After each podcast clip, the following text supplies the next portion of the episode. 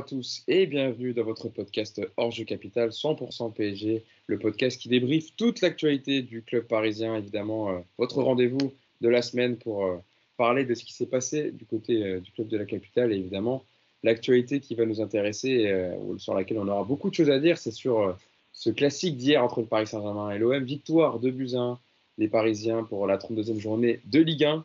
On va revenir sur tout ça, sur sur Neymar, sur, euh, sur le non-match, le non-rythme pendant cette rencontre, sur euh, la grève des ultras, euh, la, conférence de presse de Pochettino où Yacine était hier parce qu'il était au parc. Et on va décrypter tout ça justement avec mon plateau du jour, mes chroniqueurs du jour. Je vais commencer avec toi, Yacine, qui était au parc. Comment ça va, Yacine, depuis tes spaces avec des Marseillais pour, pour parler du match, où tu es adoré maintenant sur la Canebière, autant sur la Canebière que sur, sur, sur les Champs-Élysées. Comment ça va, Yass Salut à tous. Ça, attaque tout de suite. C'est, franchement, c'est petit, c'est moche, mais bon, c'est pas grave. J'accepte. T'acceptes Ah, tu savais que tu allais te faire chambrer un peu en acceptant un space avec euh, des Marseillais euh, en avant-match. Ouais, non, mais je, je savais parce que euh, il y a deux, deux acolytes qui, qui, attendaient que ça. Donc, Bon, le, match du parc, Yacine. Ah, je pense que aussi chiant que de la télé. Ah, bon, ça va.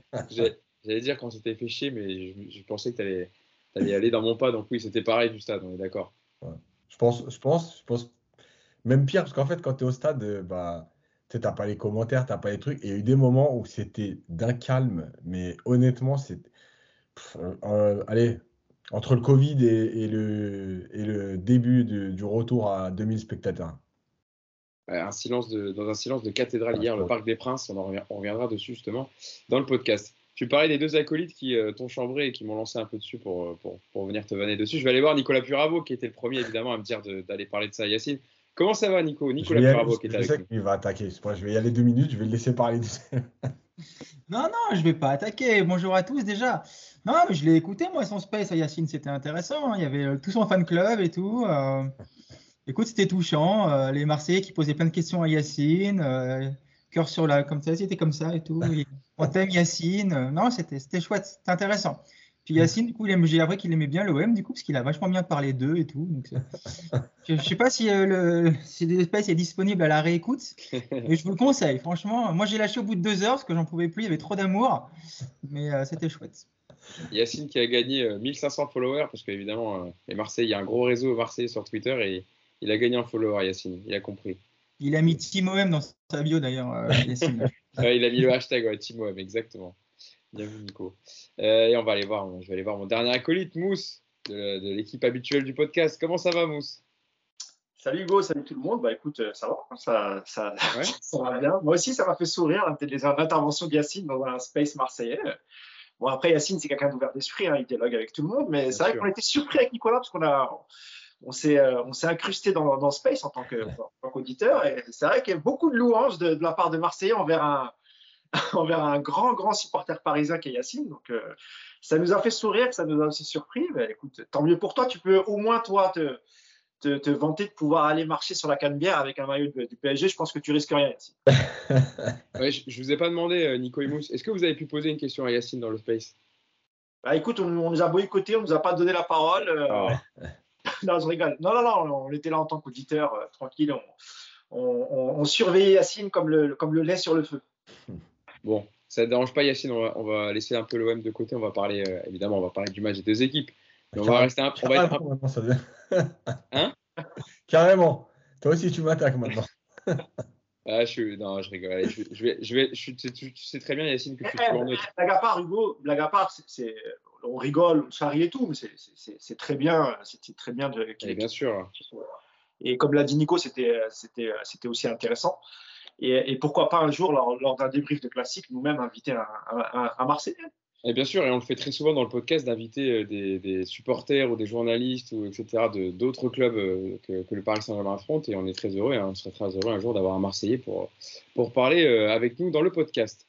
Euh, venons-en au débrief de, ce match, du coup, donc victoire de buts 1 des Parisiens, au terme d'un match soporifique, on va dire, le PSG l'a emporté euh, de buts 1 et trois buts ont été inscrits en première période. Neymar avait ouvert le score sur une sortie un peu hasardeuse de, de, Paul Lopez, égalisation de Caleta Char sur corner sur une sortie aussi hasardeuse de Donnarumma, avant que Kylian Mbappé ne redonne l'avantage sur penalty juste avant la mi-temps. En deuxième période, il ne s'est pas, passé grand-chose. Euh, et au classement, le Paris Saint-Germain a désormais 15 points d'avance sur son dauphin, donc Marseillais, à 6 journées de la fin, 74 points pour le PSG, 59 pour, pour Marseille. Rennes est troisième avec 56 points à Nice et Strasbourg pour les autres places euh, européennes, 54 points et 53 points. Ferme la marche. Euh, Yacine, je vais venir avec toi directement, toi qui étais au parc hier. Et une petite stat directement pour lancer un peu le, débrief de ce match, sorti par nos confrères d'Opta. Seulement 10 tirs dans le classique, 7 pour Paris, 3 pour Marseille. C'est le plus faible total lors d'un match de Ligue 1 cette saison. Est-ce que Yacine, cette stat, elle symbolise un peu le match qu'on a vu hier avec euh, une absence de rythme, une pauvreté technique dans un, silence de cathédrale au parc avec la grève annoncée des, supporters, des ultras? Ouais, tout à fait. Et, j'en ai même une autre, moi, c'est zéro tir euh, du PSG en deuxième mi-temps. Je crois que c'est la première fois que ça arrive. Euh, en fait, ce match, il était nul. C'était n'importe quoi. Non, mais vraiment, à un moment donné, c'était n'importe quoi. Des joueurs, recevaient le ballon, ils ne savaient pas quoi en faire. On avait l'impression qu'ils n'étaient pas prêts à le recevoir. Euh, ça joue en marchant, vraiment en marchant. C'est-à-dire que c'était quand même, soi-disant, le choc entre le premier de la Ligue 1 et le deuxième soi-disant PSG-OM, soi-disant l'équipe qui marche sur l'Europe en ce moment, etc. Mais c'était nul. Non, mais il y, a des matchs de district vétérans, plus de 45 ans, qui sont plus intéressants que ce qui s'est passé hier. Euh, et même à l'époque où on a vu des classicos euh, euh, horribles, je ne sais pas pourquoi je dis classico, parce que je déteste ce mot en plus. Oui, c'est vrai, non, mais dans notre conscience, on, va dire, on le dit souvent, mais c'est classique. Oui, c'est vrai. Donc des PSG horribles. Au moins, il y avait une certaine tension. Hier, la tension, elle était presque fausse. Elle était... Mais c'était horrible. Il n'y avait pas de public, évidemment, donc ça a sûrement joué. Mais il y avait une équipe de Marseille. On ne sait pas ce qu'ils sont venus faire. Pauli a parlé de possession, je ne sais pas quoi. Franchement, c'était n'importe quoi. Et, je... et au moment où je tweete, c'est n'importe quoi. Là, il y a la cerise sur le gâteau du n'importe quoi. C'est la sortie de Donnarumma et la mise en touche. Non, mais vraiment là, je crois qu'on a, on a, on a un summum du n'importe quoi. Où il joue avec le panneau publicitaire, il se renvoie le ballon et après il veut revenir derrière. Euh. Il au futsal, le mec. Hein. il a pété un plomb. Il joue avec les murs. Non, mais il a pété un plomb. C'est-à-dire qu'il n'a pas dégagé le ballon, il a mis le ballon face à lui dans la, dans la, dans la barrière, dans, la, dans un truc de pub. Il est revenu, comme il est revenu trop vite sur le terrain, il voulait le garder pour pas que les Marseillais jouent la touche. Mais c'était n'importe quoi. Mais, mais franchement, j'avais trop honte. Voilà, c'était tout sauf un, sauf un match et encore moins un choc entre le premier, entre le premier et le deuxième de, du championnat du millénaire, il paraît. Franchement, les quatre premières journées, peut-être que tout le monde s'enflammait, mais il va falloir vite rouvrir les yeux. Et une petite pensée rapide à CVC qui va donc mettre un milliard d'euros sur ça. Bravo à tous. Franchement, il y a des magiciens, en tout cas dans le, dans le marketing du football français, il y a des magiciens. Ah, c'est vrai, tu as raison d'insister là-dessus, Yacine, parce que c'est vrai, Nico, c'est pas une bonne pub déjà pour la Ligue 1 dans son ensemble, parce qu'on est quand même le premier contre le deuxième. Et, euh, et dans la qualité euh, technique euh, du match et dans le fait que je disais avec cette stat, très peu d'occasions, très, peu de tirs, ça, ça, ça nous a pas donné un match très très intéressant à suivre. Euh, ouais, t'es gentil avec pas très intéressant. Hein. Euh, bah, c'est mon rôle, hein. je peux pas, je peux pas, je vous lance. Et après vous, vous taclez, tu vois, mais je vous laisse dire les termes. bah déjà, euh, merci Twitter parce qu'il n'y a, a, pas Twitter hier. Franchement, on se, fait chier deux heures. Moi, grâce à Twitter, déjà, j'ai survécu. après, ce que je te dise, il y a, il y a déjà, il y a, une fin de saison difficile à avaler quand on est supporter du PSG, donc c'est difficile même pour un, PSG-OM de se, de s'emballer, d'être, dans l'engouement. Moi, en tout cas, j'y étais pas du tout. Euh, j'ai regardé les buts du PSG avec une indifférence totale. J'ai même pas bondi, j'ai même pas crié. Euh. Il y a un espèce de jeu fautisme qui, que je suis premier regretté, mais qui, qui, est bien là malheureusement. Et puis en plus, quand effectivement tu as deux équipes qui sont aussi mauvaises, bah, tu as, ce que tu as vu hier. Euh, je sais pas si on a déjà vu pire match. Même le match contre les Minots, c'était en 2006, je crois. C'était plus intéressant parce qu'il y avait quand même une atmosphère spéciale autour du match. tu, tu sentais qu'il y avait de la vie quoi, sur le terrain. Hier, tu avais deux équipes de morts-vivants euh, et c'était à l'arrivée un match. Euh, moi, j'ai regardé le multiplex quelques heures avant et euh, j'ai l'impression que Metz Clermont, c'était plus sympa déjà, tu vois. Donc, hmm. bah, ça reste assez bien la journée. Il y, a, y a d'enjeux quand même parce que les deux équipes, elles se battent pour, pour rester en Ligue 1. Donc, c'est sûr qu'il y a peut-être un peu plus de rythme et de, tension dans ce match. C'est ça. Non, non, mais c'était nul. Voilà, c'était nul et Et c'était en plus effectivement euh, exacerbé par l'ambiance au, parc, quand on reparlera plus tard. Donc, euh, donc c'était vraiment une soirée encore misérable de ce PSG. Une de plus, j'ai envie de dire. Et euh, on faudra qu'on reparle effectivement de tous les discours d'avant-match, de, de, cette équipe qui veut faire plaisir à ses supporters, qui sait qu'un classico c'est un match spécial. Visiblement, c'est que dans les déclarations d'avant et d'après-match que c'est un match spécial, parce que quand on est sur le terrain, il n'y a rien qui change avec cette équipe. Donc merci pour la soirée, messieurs. On a perdu deux heures et puis bah, vivement mercredi pour la suite. Et justement, pour aller dans le prolongement de ce que tu dis, Nico, c'est très intéressant. Mousse, je vais te lancer là-dessus. Les joueurs qui voilà, n'ont pas essayé de retourner non plus l'ambiance au parc hein, avec la prestation qu'ils ont fait hier. Si vous voulez te faire pardonner symboliquement, Mousse, on en a parlé dans les précédents podcasts, euh, parce que c'était le dernier match avec un peu d'enjeu, évidemment, pour ce classique. Le minimum, c'est de réaliser, de réaliser pardon, un match au moins exemplaire dans l'investissement et dans la qualité de jeu. Or, ce n'est pas ce qu'on a vu hier et ça ne donne pas envie aux supporters de, de, de, de, vraiment changer leur attitude hier pendant le match de ce que tu vois sur le terrain. Ouais, ouais bah, c'est ça. Tu as, l'impression qu'ils se sont mis un peu au diapason des, tribunes. On a l'impression qu'ils ont attendu de, voir comment allait se dérouler euh, l'ambiance dans les tribunes pour voir ce qu'ils allaient pouvoir donner euh, sur le terrain. Et quand ils ont vu que finalement les, les ultras, et ils ont raison, euh, de rester sur leur, leur, position. Tu as l'impression qu'ils se sont dit bon, bah, il n'y a pas d'ambiance, voilà, on va, on, va, on va, faire ce qu'on peut. Face à une équipe qui est venue aussi, tu as l'impression qu'elle est venue pour pas prendre une valise, donc elle n'a pas pris beaucoup de risques. Euh, c'était un match euh, nul à chier, euh, emmerdant à mourir. une première mi-temps qui a paru très très longue. Je parle même pas de la, de la seconde. Donc voilà, évidemment c'était une occasion, peut-être pas de se faire pardonner parce que je pense que il va, il va falloir beaucoup plus que ça. mais au moins pour, pour qu'on puisse se dire bon voilà, on s'est emmerdé toute l'année. Face à Marseille, il y avait peut-être moyen de faire un gros truc. Ils l'ont pas fait. Ils ont fait le minimum syndical, une victoire de buts à 1. Euh, voilà, c'est que je pense, je pense que c'est comme le reste de la saison. On ne retiendra pas ce, ce PSG-OM comme on ne retiendra pas euh, cette saison 2021-2022. Euh, Et c'est dans le prolongement de tout ce qu'on a vu ces, ces, derniers jours. Et tout à l'heure, on parlera des, des, tribunes, évidemment. Donc, je ne vais pas trop en dire, mais mais oui, c'est tout à fait normal que, l'ambiance était, euh, était nulle hier, que, les mecs n'ont pas envie de se donner à fond parce que les joueurs ne se donnent pas à fond. Donc, euh, donc voilà, ça a donné ce match pourri d'hier. alors que franchement, tu avais un Marseille qui n'était pas du tout dangereux. Euh, certes, ils étaient peut-être un peu fatigués avec le, match de conférence Europa League jeudi. mais tout de même, quoi, on, on, nous avait promis un Marseille qui allait venir conquérant, etc.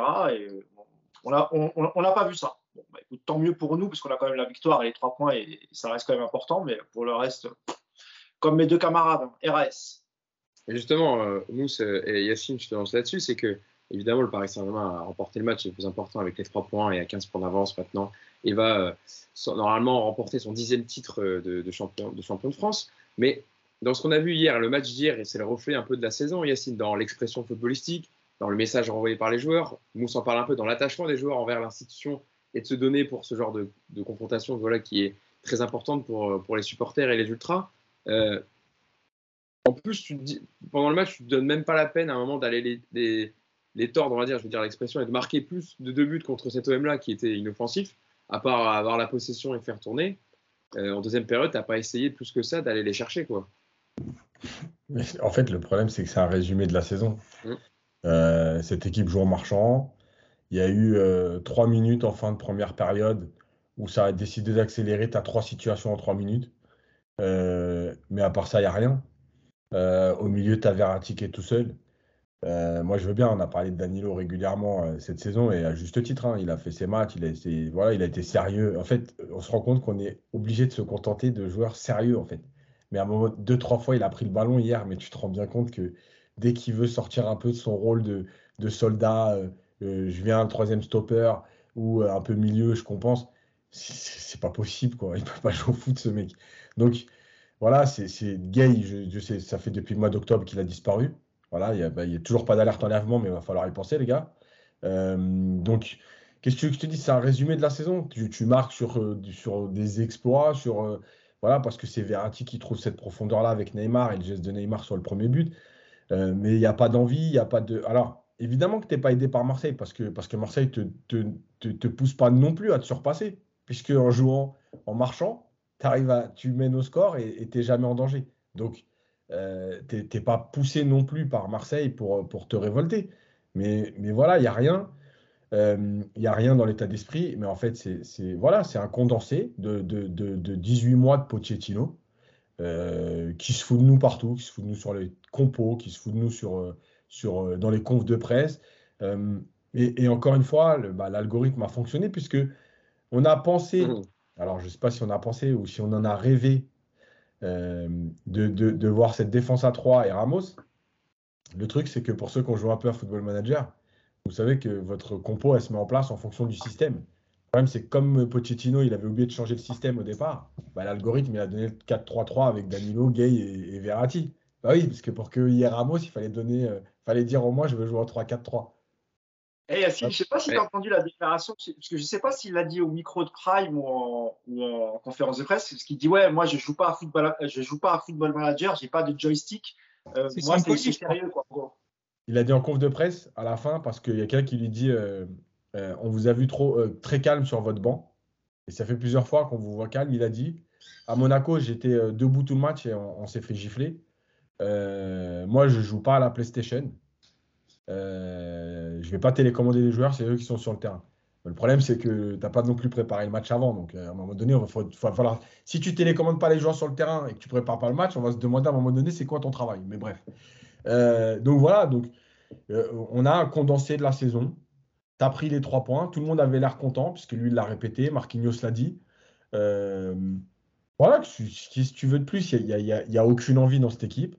Voilà. C'est le. le Ouais, le point final de la saison, parce qu'aujourd'hui, tu as 15 points, tu vas aller, tu vas aller récupérer ton dixième titre.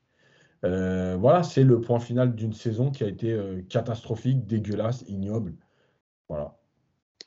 Euh, Nico, petite question, ah, peut-être que tu vas réagir par rapport à ce que dit Yacine, mais aussi sur. Il y en a beaucoup qui disaient que le match n'avait pas été très bien tenu par Monsieur Le Texier, pas bien géré en tout cas, pas par un excès d'agressivité ou autre, mais parce qu'il y, a eu beaucoup de fautes dans, ce match.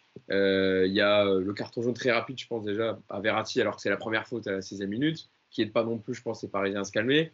Il y a eu quelques contacts, il y a eu des situations, bon, le hors-jeu de Saliba est, avéré. Euh, le penalty sur Rongier, alors il y en a qui disent qu'apparemment il a touché la cuisse de Rongier avant. Je ne sais pas si vous avez vu la, vidéo, moi je n'ai pas vu le ralenti, mais donc s'il touche la cuisse de Rongier avant, il n'y a pas penalty, c'est ça? D'accord?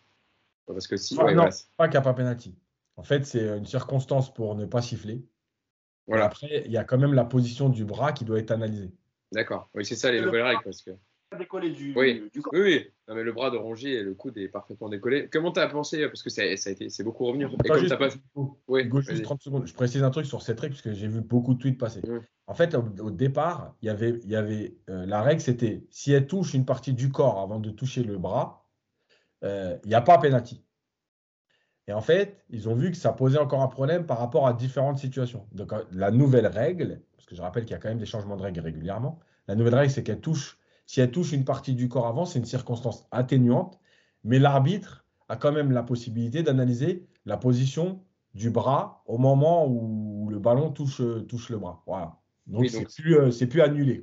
D'accord, donc c'est plus à la sensibilité de l'arbitre et ce qu'il ressent sur le coup, euh, sur l'action. il doit tenir compte que ça a touché avant pour dévier le ballon. Voilà. D'accord. Bon, Nico, je vais te lancer là-dessus, parce que comme tu m'as dit que tu avais passé du temps sur Twitter, tu as dû voir que c'est un thème qui, était récurrent hier sur le match. L'arbitrage de M. Le Texier et tout ce qu'il y a eu sur le terrain. Oui, enfin, c'est assez récurrent chez les Marseillais hein, qui, qui pleurnichent ah, bah ça, hier. Oui. Comme on pleurnicherait sûrement à leur place, mais euh, j'ai envie de te dire que ça ne nous concerne pas, en fait, pour le coup.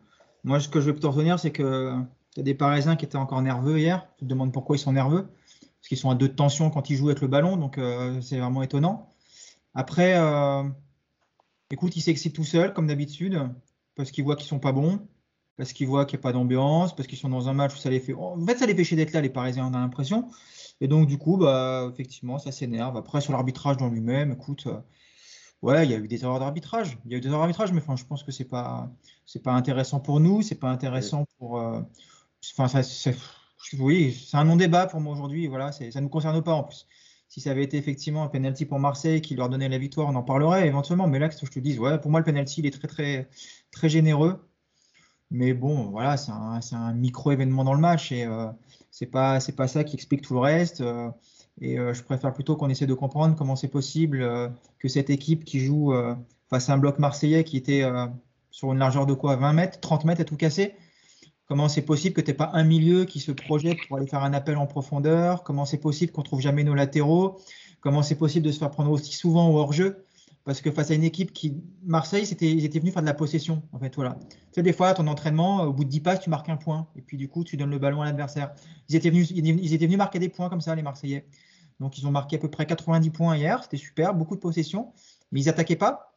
Donc, euh, à chaque fois que tu récupérais le ballon, bah, si tu faisais un appel de balle intelligent avec des mecs qui courent vite comme Hakimi, Nuno Mendes, Mbappé, même Neymar, tu étais censé, mais à chaque fois, les transpercer. Et tu n'as jamais été capable de le faire dans le match. Pas compliqué, jamais, zéro.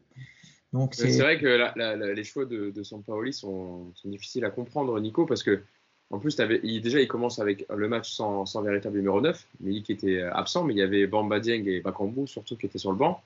Euh, et vu leur, voilà, leur vitesse et leur capacité à marquer pour, pour l'OM cette saison, on n'a pas trop compris la deuxième période parce que, en plus, on le sait très bien, on les analyse tout le temps ici de Paris Saint-Germain, qu'ils sont loin d'être imprenables.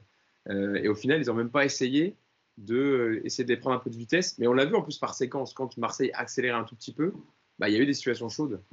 Pour, déjà, ils étaient fatigués. Ils ont joué jeudi, je vous rappelle, en Grèce. Euh, qu'on le veuille ou non, ils étaient, il y avait de la fatigue par rapport aux Parisiens. Après, Sampoli, il, il, a, il, a, dit ce qu'il a voulu faire en fait. Hein avoir un maximum de possession pour empêcher le PSG de se créer des occasions. Et en soi, ça a plutôt bien marché puisque le PSG s'est quasiment pas procuré d'occasion du match. Par contre, effectivement, euh, il y a un moment où tu as du mal à comprendre que, tu restes dans cette logique-là jusqu'au bout. Moi, je pensais qu'effectivement, à partir de l'heure de jeu, il allait commencer à lancer des flèches, à se découvrir, à prendre des risques. Moi, ils n'en ont pas pris jusqu'au bout, tant mieux pour Paris. Mais euh, c'était un match, euh, c'est pour ça que c'était un match complètement chiant en fait, parce que tu avais, une équipe qui était là juste pour faire le job et avec le strict minimum d'efforts. Et puis, tu as une équipe qui était dans une espèce de posture de ne pas, de pas se faire ouvrir, de ne pas prendre de risques, alors que on en avait parlé dans le podcast avant, euh, c'est pas compliqué pour emmerder le PSG, il faut leur rentrer dedans avec du pressing. Mais bah, écoute, Sampoli avait visiblement une autre idée, ça, ça a failli marcher en plus parce que le but du 2-2, il a refusé pour quelques centimètres de hors-jeu, donc euh, à l'arrivée, c'était pas si loin que ça de, marcher. Mais c'est vrai que cette équipe de Marseille, face à un PSG euh, qui, qui, décidait de courir, qui était impliqué, qui mettait de l'intensité, cette équipe de Marseille, elle aurait pu prendre très cher parce que quand tu défends face au PSG sur ta ligne des 50 mètres, généralement, tu te fais punir. Mais même ça, le PSG ne sait plus le faire. Qu'est-ce que je te dis? Parlons d'un joueur, euh, euh, Mousse, euh, un joueur parisien, après avoir parlé un peu de l'Olympique de Marseille. Ça va nous aider aussi à comprendre pourquoi le match a été aussi terne. bien que lui a été un des meilleurs parisiens, c'est Neymar. plus impliqué que d'habitude, on va dire, dans les efforts défensifs. On l'a vu même agacé par certaines décisions arbitrales, à juste titre, notamment sur la air faute euh, de, lui sur, sur Gendouzi, où il est tombé, euh, s'est roulé 50 fois par terre alors qu'il n'avait absolument pas touché. Il a pris carton jaune pour ça d'ailleurs, Neymar. Et pour parler de son match, il était buteur, ouverture du score, où il, euh, il anticipe bien le, le, long ballon. de... C'est qui, est-ce qui fait la passe? C'est Verratti? Non. Oui, c'est bien, c'est ça. C'est Marco Verratti qui fait l'ouverture. Neymar qui, qui a 11 buts et 4 passes décisives maintenant cette saison. Qu'est-ce que tu as pensé du match de Neymar, Mousse? Est-ce que tu as trouvé plus impliqué que d'habitude c'était peut-être un des seuls à se, bouger un peu hier? Euh, Juste avant de te répondre sur, Neymar, je voulais revenir juste, un tout petit peu sur, sur Sampaoli. Est-ce que le, premier but a pas fait aussi réfléchir? Est-ce qu'il il, arrive assez, rapidement, le but de, Neymar euh, sur la fantastique passe de, de, Verratti? Et il y a aussi le fait que Rennes avait perdu, que tu, tu comprends ce que je veux dire? Je pense que Sampaoli aussi, il a beaucoup calculé pour ce match en se disant le nul, c'est pas si mal. Il faut, faut surtout pas prendre de valise, psychologiquement, parce que tu as une fin de saison à jouer, tu as une demi-finale de, de, Coupe d'Europe, etc. Donc je pense qu'il y a eu beaucoup de calculs de la part de, de, la part de, de Sampaoli. Peut-être que un résultat positif de Rennes, peut-être que s'ils si, avaient marqué les premiers, peut-être que la physionomie du match n'aurait pas été la même. Voilà, c'était juste, euh, c'est mon avis, mais euh, je pense qu'il y a un peu de ça. Euh, sur, Neymar, oui, on a vu un Neymar. Euh, moi, j'ai trouvé un bon Neymar hier, un peu plus impliqué que, d'habitude. Il a fait pas mal d'efforts du, trio offensif. C'est celui qui a, couru le plus, à mon sens, pour avoir les stats. Mais en tout cas, c'est l'impression qu'on avait euh, euh, quand on regardait le match à la, télé. Je ne sais pas si après Yacine donnera son avis. Lui, il était, au match. Mais ouais, on l'a senti un peu plus impliqué, ne serait-ce que l'appel sur le sur la passe de, de Verratti. Euh, ça faisait longtemps qu'on n'avait pas vu un Neymar comme ça. Le but est, magnifique d'ailleurs.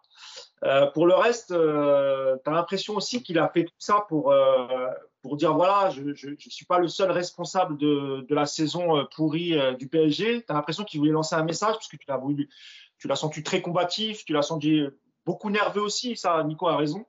Euh, moi, j'ai eu peur qu'ils prennent euh, le rouge, euh, même si c'est scandaleux ce que fait Gendouzi. Et je peux comprendre Neymar, je, peux le comprendre, parce que quand tu revois le ralenti, il n'y a absolument rien. Au dernier moment, Neymar retient son geste, il n'y a absolument rien. Et c'est insupportable de voir Gendouzi. on peut le dire assez facilement, d'autant plus que nous aussi, on a critiqué Neymar, qui est notre joueur, quand il faisait, tu sais, quand il se boulait par terre. Donc, il n'y a pas de raison aussi de ne pas en mettre une à, à Gendouzi, qui n'a pas arrêté tout le match d'essayer de faire sortir euh, que ce soit Neymar ou d'autres de leur, euh, de leur match. Mais sinon, moi, honnêtement, voilà, malgré le contexte, malgré la saison pourrie, honnêtement, voilà, moi, j'ai jamais été très très tendre avec Neymar. quand il fait un bon match, même si le contexte est particulier, il faut quand même le dire.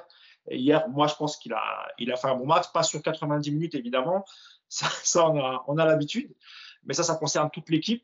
Mais il a montré un peu de volonté, un peu d'envie. Donc, écoute, c'est à, signaler, même si évidemment, euh, ça ne fera pas oublier encore la, la, la saison, la, très très très moyenne, voire euh, saison nulle de, Neymar.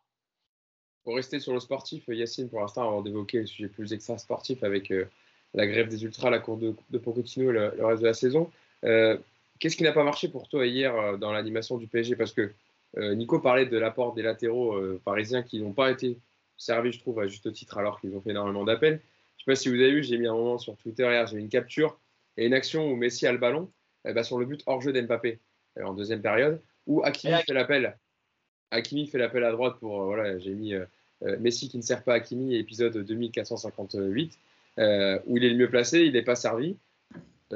par séquence, on a vu les trois jouer ensemble, il restait sur deux bons matchs, il hein, faut le dire aussi, contre Clermont et Lorient, où les trois avaient marqué, où ils se trouvaient facilement.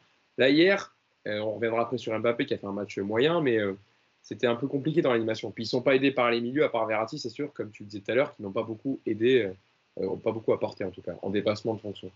Bah, hier, on est revenu trois mois en arrière, sans animation.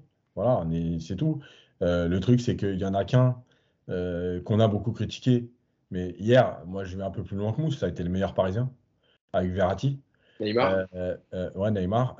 c'est le seul qui avait compris, si vous regardez bien, qu'il y avait des appels à faire dans le dos de la défense marseillaise qui joue à 40 mètres sans pressing, parce que ça aussi, c'est du jamais vu. Jamais vu une équipe qui joue à 40 mètres de son but, mais qui presse pas le porteur de balle. Ça, c'est exceptionnel. et donc, c'est le seul qui avait compris parce qu'il y a le but, mais il en a fait au moins 5 ou 6 comme ça dans le dos de la défense. Et d'ailleurs, dommage que l'algorithme ne tenait pas, tenait pas compte de ça parce que s'il y avait un peu de gelon dans la diagonale avec Ramos, euh, ça aurait pu être un festival. Bon, vu que Marquinhos, il est à l'envers depuis, euh, depuis un mois, euh, effectivement, les diagonales de Marquinhos, elles allaient plus souvent en sortie de but ou en touche que, dans les pieds de Neymar. le problème, c'est qu'Mbappé, hier, il n'était pas dedans. Voilà, c'est son plus mauvais match depuis, depuis plusieurs semaines, voire plusieurs mois. et Messi, bah, j'hésite entre le foutage de gueule, la peine euh, je ne sais même plus quoi dire tellement c'est juste un scandale ce qu'il a fait hier, son comportement, etc. Euh, défensivement, on a l'habitude, mais avec le ballon, il a, il a forcé des trucs, il gardait le ballon. Mais franchement. plus souvent, je pense, as vu, tu penses que tu parles de, ces actions-là, Yacine, quand il rentrait dans le tas entre deux, trois Marseillais en, tenaille, au lieu de décaler et de, de servir avant un coéquipier. Non, mais voilà, insupportable. Euh, et, puis, euh, et puis la dernière chose, c'est que dans cette animation, évidemment, que les latéraux avaient pris un peu d'importance parce qu'il euh, y avait cette histoire de côté hybride où Danilo compensait les montées d'Akimi, etc. Et donc, il jouait plutôt à trois actions à un moment donné avec des latéraux très hauts. Le problème, c'est qu'hier, on ne les a jamais servis.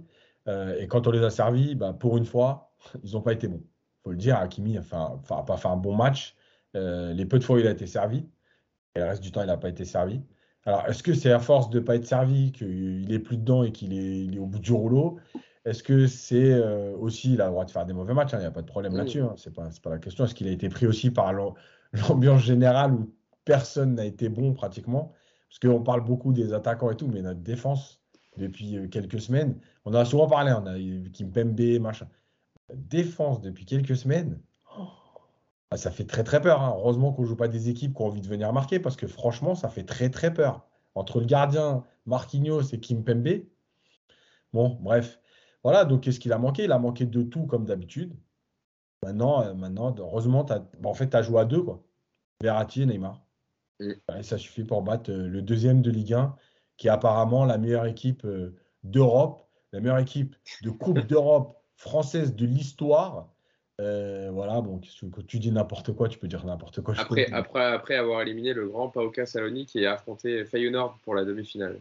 Ouais, Mendes aussi, Yacine, qui était, qui était pas mal hier, Mendes, non? T'as pas aimé? Non, il a été. Oui, il a été. C'était un. Il n'a pas été catastrophique, quoi. Tu vois ouais, voilà, voilà. Après, après, les autres, ils n'ont pas été catastrophiques, à part Messi qui est fantomatique. Euh... Oui, oui, personne, oui, personne n'a été euh, vraiment avec des erreurs, à, part peut-être euh, voilà, Donnarumma, mais sinon personne n'a été. Euh, en même temps, tu peux pas faire d'erreur parce que tu n'es pas attaqué. Mm. Oui. Donc à partir de là. Non, mais c'est vrai que pour parler de la défense, Nico, et après tu pourras faire aussi le constat général sur sur l'animation du Paris Saint-Germain, mais je sais plus, c'était Clément qui en parlait sur notre groupe WhatsApp en commun avec Paris United. Clément Pernet disait Ramos a apporté plus de leadership en rentrant à la 89e minute que toute la défense pendant les 80, 89, ah, 89 autres minutes pardon, je vais arriver, dans ce match. Où on l'a vu, il a apporté un peu de grinta, il a envoyé des envoyé des sacoches devant, mais au moins il mettait le pied sur, le, sur le terrain Ramos. Et pas aidé la défense non plus par la fébrilité de Donnarumma. On, on y viendra un peu, mais tu peux commencer à développer aussi sur Donnarumma, Nico. Bah non, mais de toute façon, là, on l'avait dit en début de saison que Ramos il allait apporter ce côté leadership qu'il n'y a pas dans ce groupe. Aujourd'hui, il n'y a, a, pas, hier sur le terrain, il y a, zéro mec qui peut te, porter l'équipe.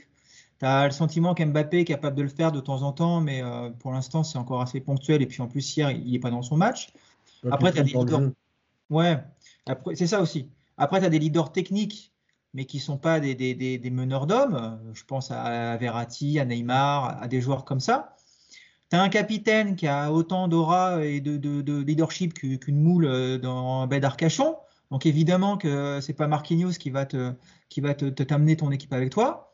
Et puis après, bah, tu as en plus de, as, un gardien qui est fébrile, tu as un Kimpembe qui va peut-être aussi falloir un jour ouvrir le dossier Kimpembe et se demander si, euh, si on va continuer encore 10 ans avec lui en défense centrale en pensant que c'est le futur grand défenseur du football mondial. Donc à l'arrivée, tu, tu, tu, peux tous les additionner les uns à côté des autres. Euh, soit c'est pas des leaders, soit ils sont dans un mauvais soir. Toi, mais comme Danilo, tu as l'impression que de temps en temps il peut gueuler, mais euh, déjà, il n'a pas forcément la légitimité, puis hier, il ne met pas un pied devant l'autre. Donc, c'est sûr que quand tu fais rentrer Ramos dans ce contexte et dans cette soirée d'hier, euh, Ramos, tu prends euh, ses Ligues des Champions et ses années horaires dans la gueule en 30 secondes, tu comprends tout de suite que c'est pas le même mec. Donc, c'est bien sûr que c'est intéressant. Mais on va en revenir à ce, ce, que vous avez déjà dit, puisqu'on a dit mille fois, c'est que euh, cette équipe, les compositions d'équipe de Pochettino, elles sont complètement incompréhensibles. c'est la première fois de la saison où tu as enfin tes défenseurs centraux qui sont tous opérationnels. Le championnat, il est plié. Il n'y a plus rien à attendre de ce championnat. Pourquoi est-ce que tu commences pas avec les trois en défense centrale? Pourquoi est-ce que tu n'essayes pas d'avoir une animation sur les côtés? Pourquoi est-ce que tu mets pas des joueurs de ballon au milieu? Enfin, voilà, on est en boucle. On est en boucle. Je ne vais pas toujours dire la même truc. Sortir euh, Mbappé et puis laisser Messi, euh, c'est pareil. On est à quel niveau de, stupidité quoi? Enfin, Messi, moi, à un moment, je, je retouché la balle vers la 80e. Je ne me rappelais même plus qu'il était là. Je, ne me souvenais même plus qu'il y avait Messi qui jouait. Donc, euh, voilà, tu n'as pas d'animation, tu n'as pas de leader. Euh, c'est, en fait, on, est en train de critiquer la saison du PSG, mais euh, dans ce contexte-là, tu rajoutes en plus euh, l'ambiance générale, l'absence de coach. Bah, en fait, le PSG fait une saison exceptionnelle, les amis. 15 points d'avance sur le deuxième de Ligue 1 avec cette équipe-là et la manière dont elle, joue depuis un an. C'est exceptionnel la saison du PSG. Je ne sais pas si une équipe en Europe fait un parcours comme le nôtre avec les, les armes qu'on a. C'est bravo. En fait, bravo Pochettino. En fait, je suis en train de, il faudrait qu'on réfléchisse un peu. On est en train de le critiquer, mais en fait, putain, gagner autant de matchs et de points avec cette équipe-là, putain, bravo. Hein. Et en plus, pour aller dans le prolongement de Nico, Mousse, c'est vrai que les changements de, de, comme d'habitude, sont très tardifs. Euh, le premier changement, il est fait à la 81e minute pour Vinaldoom qui a joué 10 minutes. Bon, on ne sait pas s'il était sur le terrain vraiment ou pas. Ou s'il a fait, je pense qu'il pouvait faire le décrassage à la fin du match parce que je ne sais pas si j'ai pas une action, j'ai pas un ballon. Euh, euh, ah, si, si, moi j'ai un ballon perdu. J'ai un ballon perdu. Tu as l'impression qu'il ne sait même plus jouer au foot. Il reçoit un ballon de Ramos. Il a le ballon dans les pieds. Il fait des, trucs. On dirait un UNEF qui commence le. Non, mais je vous jure, vous revoyez l'action, vous allez voir, c'est terrible. Ouais, mais quand même, en plus, on parle de milieu qui se projette, etc. Nous, c'est vrai que, enfin, on, on en a déjà parlé tellement de fois dans le podcast, mais Vinaldoom qui était censé t'apporter justement un profil que tu n'as pas au milieu de terrain parce que tu as des et des Danilo qui sont euh, voilà, très bons pour défendre, mais quand il faut se projeter, c'est plus compliqué. Et il te fait 10 minutes, euh, il erre tel un fantôme. Ramos, on en a parlé, qui rentre à la 88e minute et Icardi à la 91e minute. Alors, Icardi, euh, sur la, une des dernières situations du match où il y a un contre à jouer, il fait une passe, je vais reprendre le terme de Yacine, dégueulasse Là-bas, là il n'y a, même pas de chance qu'elle soit. Parce qu'il peut faire une passe un peu transversale. Euh, je crois que c'est pour euh, peut-être pour Messi ou Neymar, je ne sais plus. Et la passe, elle est tellement molle et, sans, vitesse, sans puissance, qu'en fait, elle, elle, est récupérée par un défenseur marseillais. Mais ouais, euh, Mousse sur les changements de Pochettino, sur le 11, sur l'animation, un peu tout ça. Ouais, ouais, bah juste pour rebondir sur ce que disait Nico, il faut aussi remercier la faiblesse de la Ligue 1. C'est aussi peut-être pour ça que tu as 15 points d'avance et que tu es tranquille alors que tu joues euh, de manière catastrophique. Euh, moi, là où j'ai eu peur hier, c'est à la sortie d'Mbappé, parce qu'il restait quoi? Il restait quand même quelques. Allez, en gros, c'était la, 80, c'était la 91e minute, et comme il y a eu pas mal de, changements, etc., enfin, puis de fausses blessures, euh, il, y avait, il, y avait, 6, minutes de temps additionnel. Ouais. Il a été jusqu'à quasiment la 97e, il me semble. Euh, et, et, comme Nico, je ne comprends pas qu'on sorte. Alors Mbappé, il fait pas un bon match. Hein. Je pense que tout le monde l'a dit euh, hier. Il a le droit aussi de ne pas faire de, bons matchs. Mais hier, il a, il n'était vraiment pas dedans. Mais ça reste quand même le joueur qui peut faire la, la différence. Tu menais que de 2 buts à 1. Tu avais un Messi qui était fantomatique, qui servait absolument à rien, un peu comme euh, euh quand il rentre. Euh, le déchet de Messi hier, et Yacine a raison de le, le, signaler, le déchet il est incroyable. Mais moi, moi ça m'a fait peur. Je me suis dit, euh, 6-7 minutes, euh, tu sors quasiment le, seul mec euh, avec Neymar hier, mais qui était, qui était pas grave. Et ce que je veux dire par là, c'est que c'est quand même Mbappé, c'est un gars sur une action, euh, tu vois, une accélération, etc. Il peut te mettre le, le, troisième. Donc moi, ça m'a fait peur. Je ne vous parle même pas du manque de respect envers Ramos de le faire rentrer à la 4, c'est quoi 85, 86e 88, je crois même. 88e. Donc le gars, c'est un U19, quoi, tu vois. C'est-à-dire qu'il il l'a mis au même niveau que, que Simons et, et Michu. Donc euh, bravo euh, pour le, pour le manque de respect envers, euh, envers Ramos. Et, et, encore une fois, moi, comme mes, deux acolytes, je m'interroge. Tu es à la fin de saison, tu n'as plus rien à perdre. Tu sais que tu ne, tu ne, tu ne finiras pas la saison. Bah, voilà, essaye, tente un truc. Tu as Ramos qui est dispo. Pour une fois que les trois sont dispo, ils peuvent jouer, tente un truc. Mais j'ai l'impression qu'en fait, ça l'emmerde de travailler un système alors qu'il sait qu'il reste 6-7 matchs et qu'il ne restera pas. Et donc, il continue avec son, sa défense à 4 qui n'apporte absolument rien, évidemment. Voilà, Pochettino, euh, ok, peut-être que les conditions ne sont pas toutes réunies pour bien travailler au PSG, mais je suis désolé, il ne peut pas y avoir que ça. Euh, tu as, un entraîneur d'expérience, tu as le droit aussi d'avoir un peu d'orgueil, de dire ouais, je ne suis pas un mec bidon, je vais tenter ça, je vais essayer d'apporter ci. Même pas, il n'a même, pas, même pas voulu faire cet effort pour essayer de finir la saison euh, de manière correcte et qu'on voit autre chose que, ce qu'on a déjà vu depuis le, depuis le début de saison. Et puis après, on va parler des déclarations et, de la conférence de presse, parce que Yacine y, était. Euh, et, comme d'habitude, quoi, c'est du foutage de gueule. C'est du foutage de gueule. Alors évidemment, moi, je, l'ai déjà dit, hein, je ne considère pas que, que Pochettino est nul, est, un entraîneur, est un tocard, etc. Parce qu'il il, a, entraîné ailleurs, il a eu quelques résultats.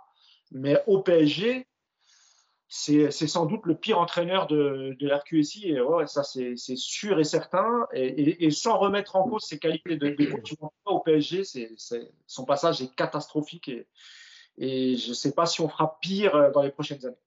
Justement, tu en parlais, Mousse, de sa conférence de presse hier qui a été euh, euh, lunaire. Et justement, je vais me tourner vers toi, Yacine, qui a été accrédité pour Paris United.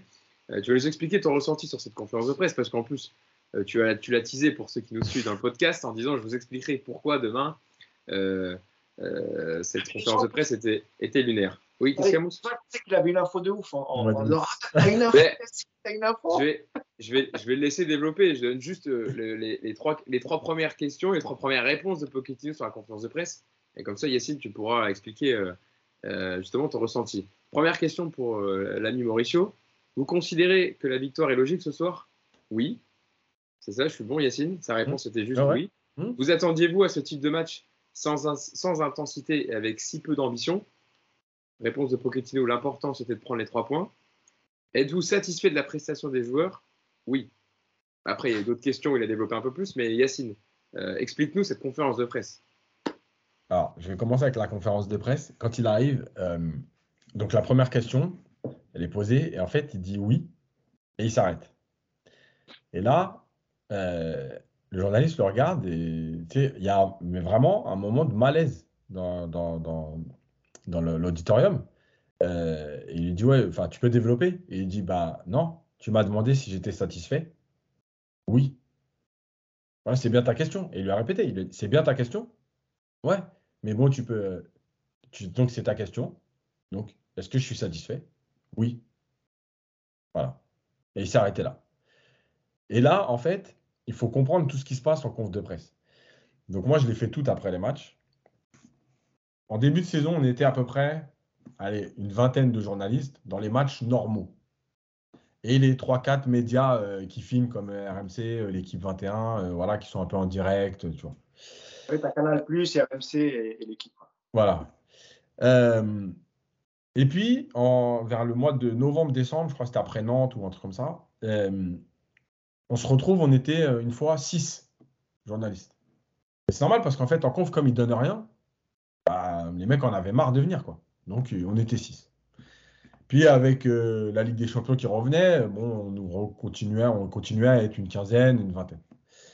Euh, et la semaine dernière, après Lorient, on était de nouveau 6. Et là, hier, bah, c'était le dernier gros match.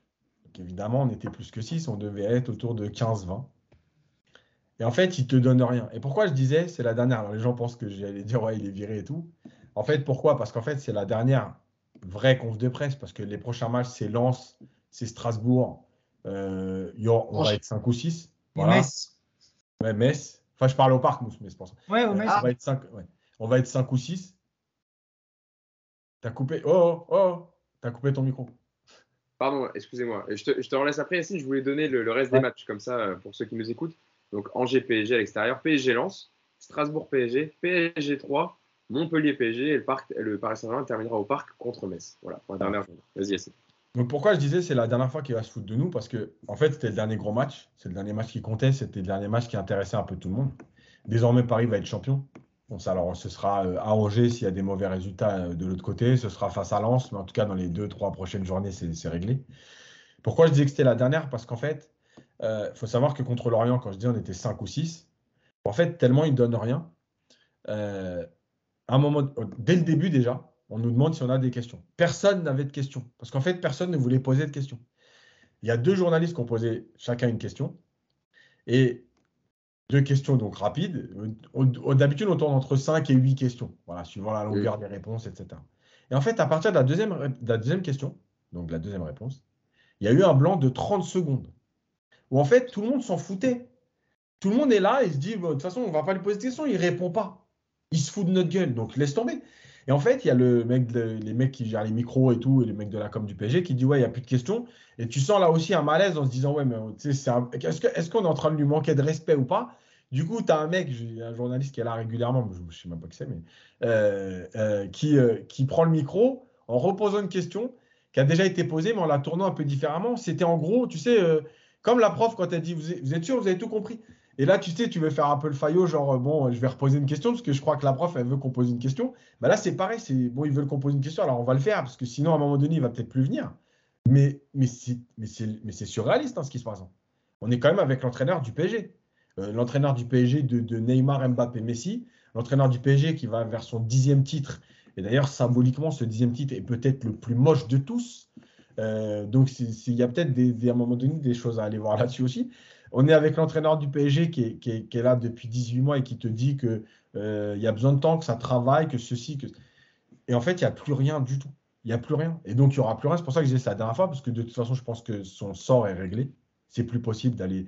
Même s'il n'y a pas d'entraîneur sur le marché, c'est plus possible. Et en plus de ça, bah, je pense que c'est la dernière fois parce que plus personne ne posera de questions.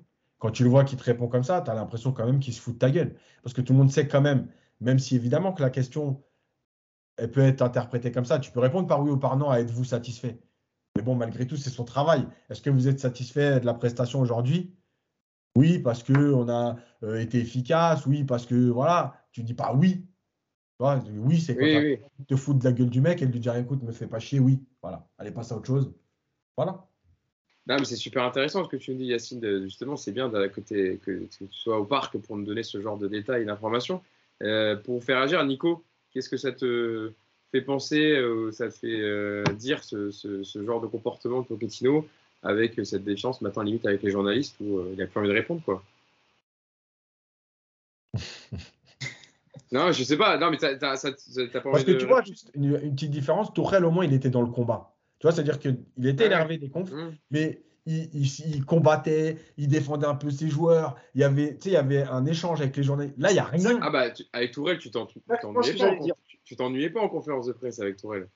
Même quand il était dans sa mauvaise période. Voilà. Ouais. Moi, honnêtement, moi j'en ai fait pas mal des confs avec, euh, avec Tuchel et c'est, je te jure, j'attendais que tu me donnes la parole pour me le dire, donc euh, je la prends.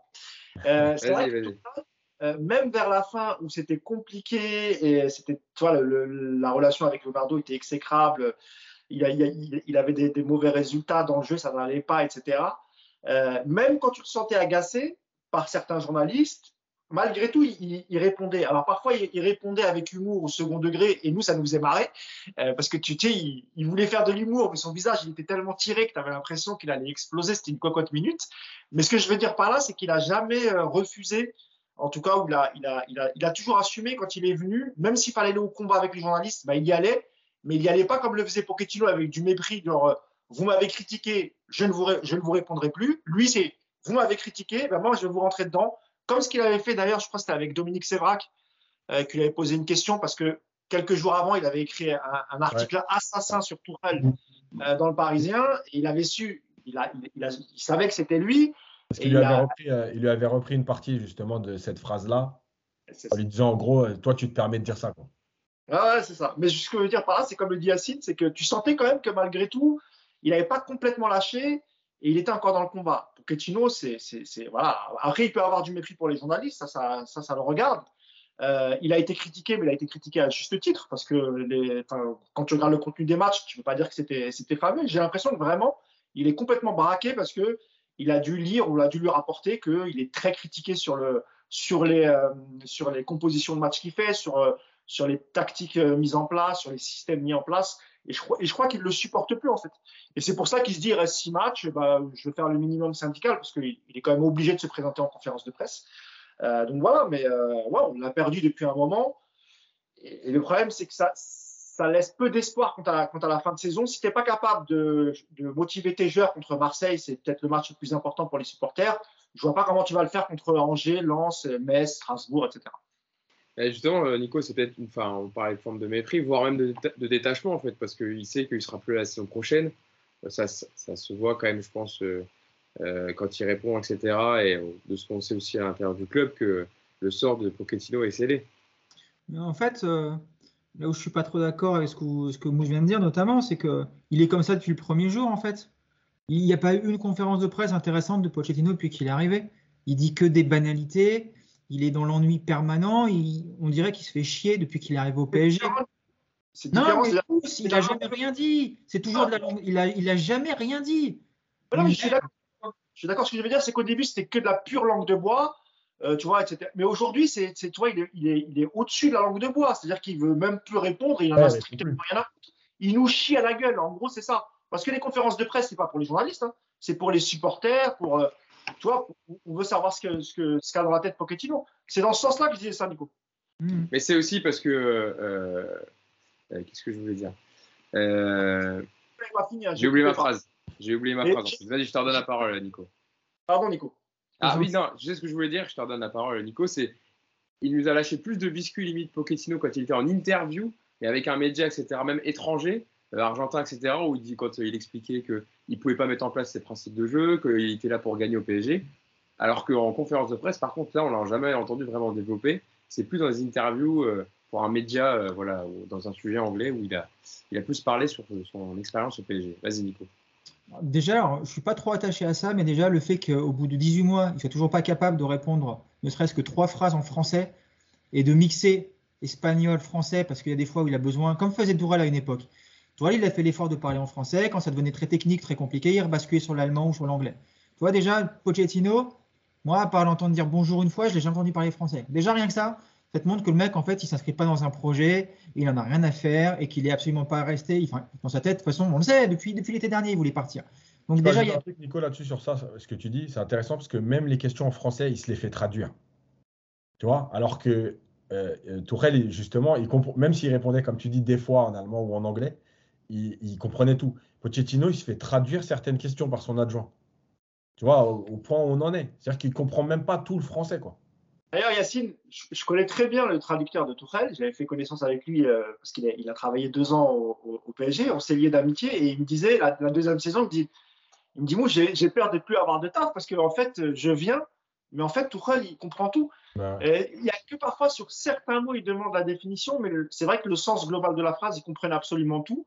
Et puis, euh, on l'a vu dès, le début, il a parlé français un peu comme Unai Emery dès qu'il est arrivé. Et puis ensuite, après, euh, après, moi, je vais vous dire, c'est même pas dans la manière dont il parle à la presse qui se fout de la gueule du club. Moi, j'ai envie de vous dire, c'est ce qu'il fait depuis, depuis six mois sur le banc. Voilà, tu, sens que le mec, il, il en a plus rien à faire. Euh, ses déclarations sur les jeunes. Hier, j'en ai repris quelques-unes. Mois de novembre, on va faire de la place pour les jeunes. Mois de janvier, les jeunes méritent de jouer. Fin janvier, on va faire jouer les jeunes. Hier, on va faire jouer les jeunes. Le mec, ça fait six mois qu'il est en boucle sur les jeunes. Il les, résultat, jamais il les fait jouer. Euh, les compos d'équipe, dès que tu commences à lui parler, il t'explique que tu n'es pas technicien, tu n'es pas entraîneur, donc tu sais pas. Euh, voilà, c'est tout. Le mec, il n'en a absolument rien à faire. Il attend de se faire virer pour prendre son chèque. Là, il doit être en plus de mauvais poil. Et c'est, à mon avis, la conférence de presse d'hier, c'est à mon avis, c'est pour ça. C'est qu'il a appris que Manchester s'était positionné sur un autre euh, entraîneur, que ce serait pas lui. Donc, du coup, bah, il fait un peu la gueule, c'est normal. à sa place, je, je ferai la gueule. Après, autre chose, peut-être que pour, pour le défendre, nous, tu as vu dans quel état ils nous mettent quand on les voit jouer deux heures par semaine. Imagine lui, il les voit euh, deux, deux, deux, fois par semaine, des fois, enfin deux fois par jour, des fois. Il voit tous les entraînements, il voit tous les matchs. En plus, il est au plus près, donc peut-être qu'il a aussi du mal à supporter cette équipe. Je le comprends, le pauvre. il est quand même dans un rôle difficile. Hein. C'est pas facile d'être sur le banc au plus près, de regarder les joueurs, de voir les mecs comme ça qui marchent. Il souffre peut-être Pochettino. Toi, on est, on est un petit peu méchant avec lui, mais peut-être qu'il a de la souffrance, l'ami Pochettino. Et peut-être qu'en fait, on va pas le virer, mais on va l'envoyer se reposer, parce qu'il peut-être qu'il est malade aussi. Donc euh, voilà, il faut pas être trop méchant avec Pochettino. Le pauvre qui gagne que 9 millions par an, je vous le rappelle, est dans une situation difficile. Donc, euh, toutes les mauvaises nouvelles cette année qui se sont accumulées, c'est compliqué. En plus, il est peut-être aussi stressé par les élections parce que peut-être que ça va avoir un impact sur euh, la manière dont il va toucher ses salaires. Donc, tu vois, il y a, y a, plein de trucs pour Pochettino. Il faut, voilà, on va arrêter de lui taper dessus. On va dire que c'est un magnifique entraîneur qui a fait du très bon boulot à Paris. Il nous a offert le dixième titre on va le fêter dignement celui-là parce qu'il est tellement merveilleux que j'espère qu'on va tous en profiter. C'est que ce serait con que ce soit Angers parce qu'il y a une belle fête à Paris qui s'organise contre Lens le week-end prochain. Et puis on va lui souhaiter bonne chance pour la suite, loin, le plus loin possible de Paris. Et puis lui, on va pas le regretter, je vous l'annonce, hein, ça c'est sûr.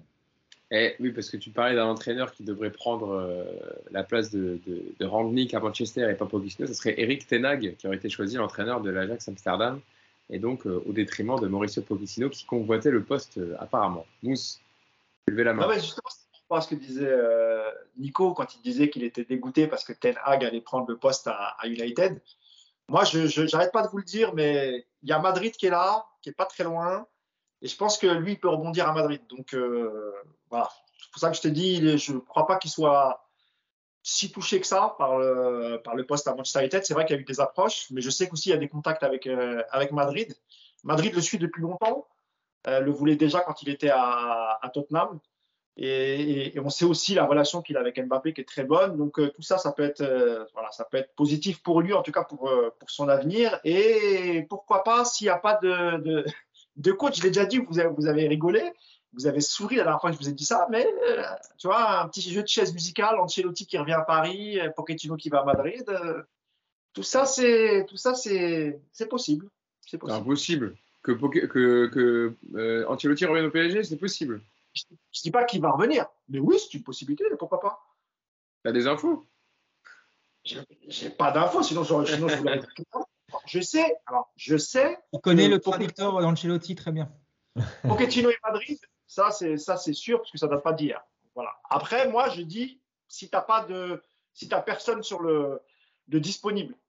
Euh, on a parlé de Thiago Motta. Vous en rappelez, il y a quelques semaines, je vous en avais parlé. Tu vois, même on a même posé la question en conférence de presse. Il a, il a, il a balayé ça euh, directement en disant que, ça que pour l'instant, il était concentré sur Spezia. Mais, euh, mais Ancelotti a toujours dit qu'il avait, il avait gardé des bonnes relations avec Nasser, qu'il adorait la ville de Paris, que tu vois, revenir un jour, pourquoi pas.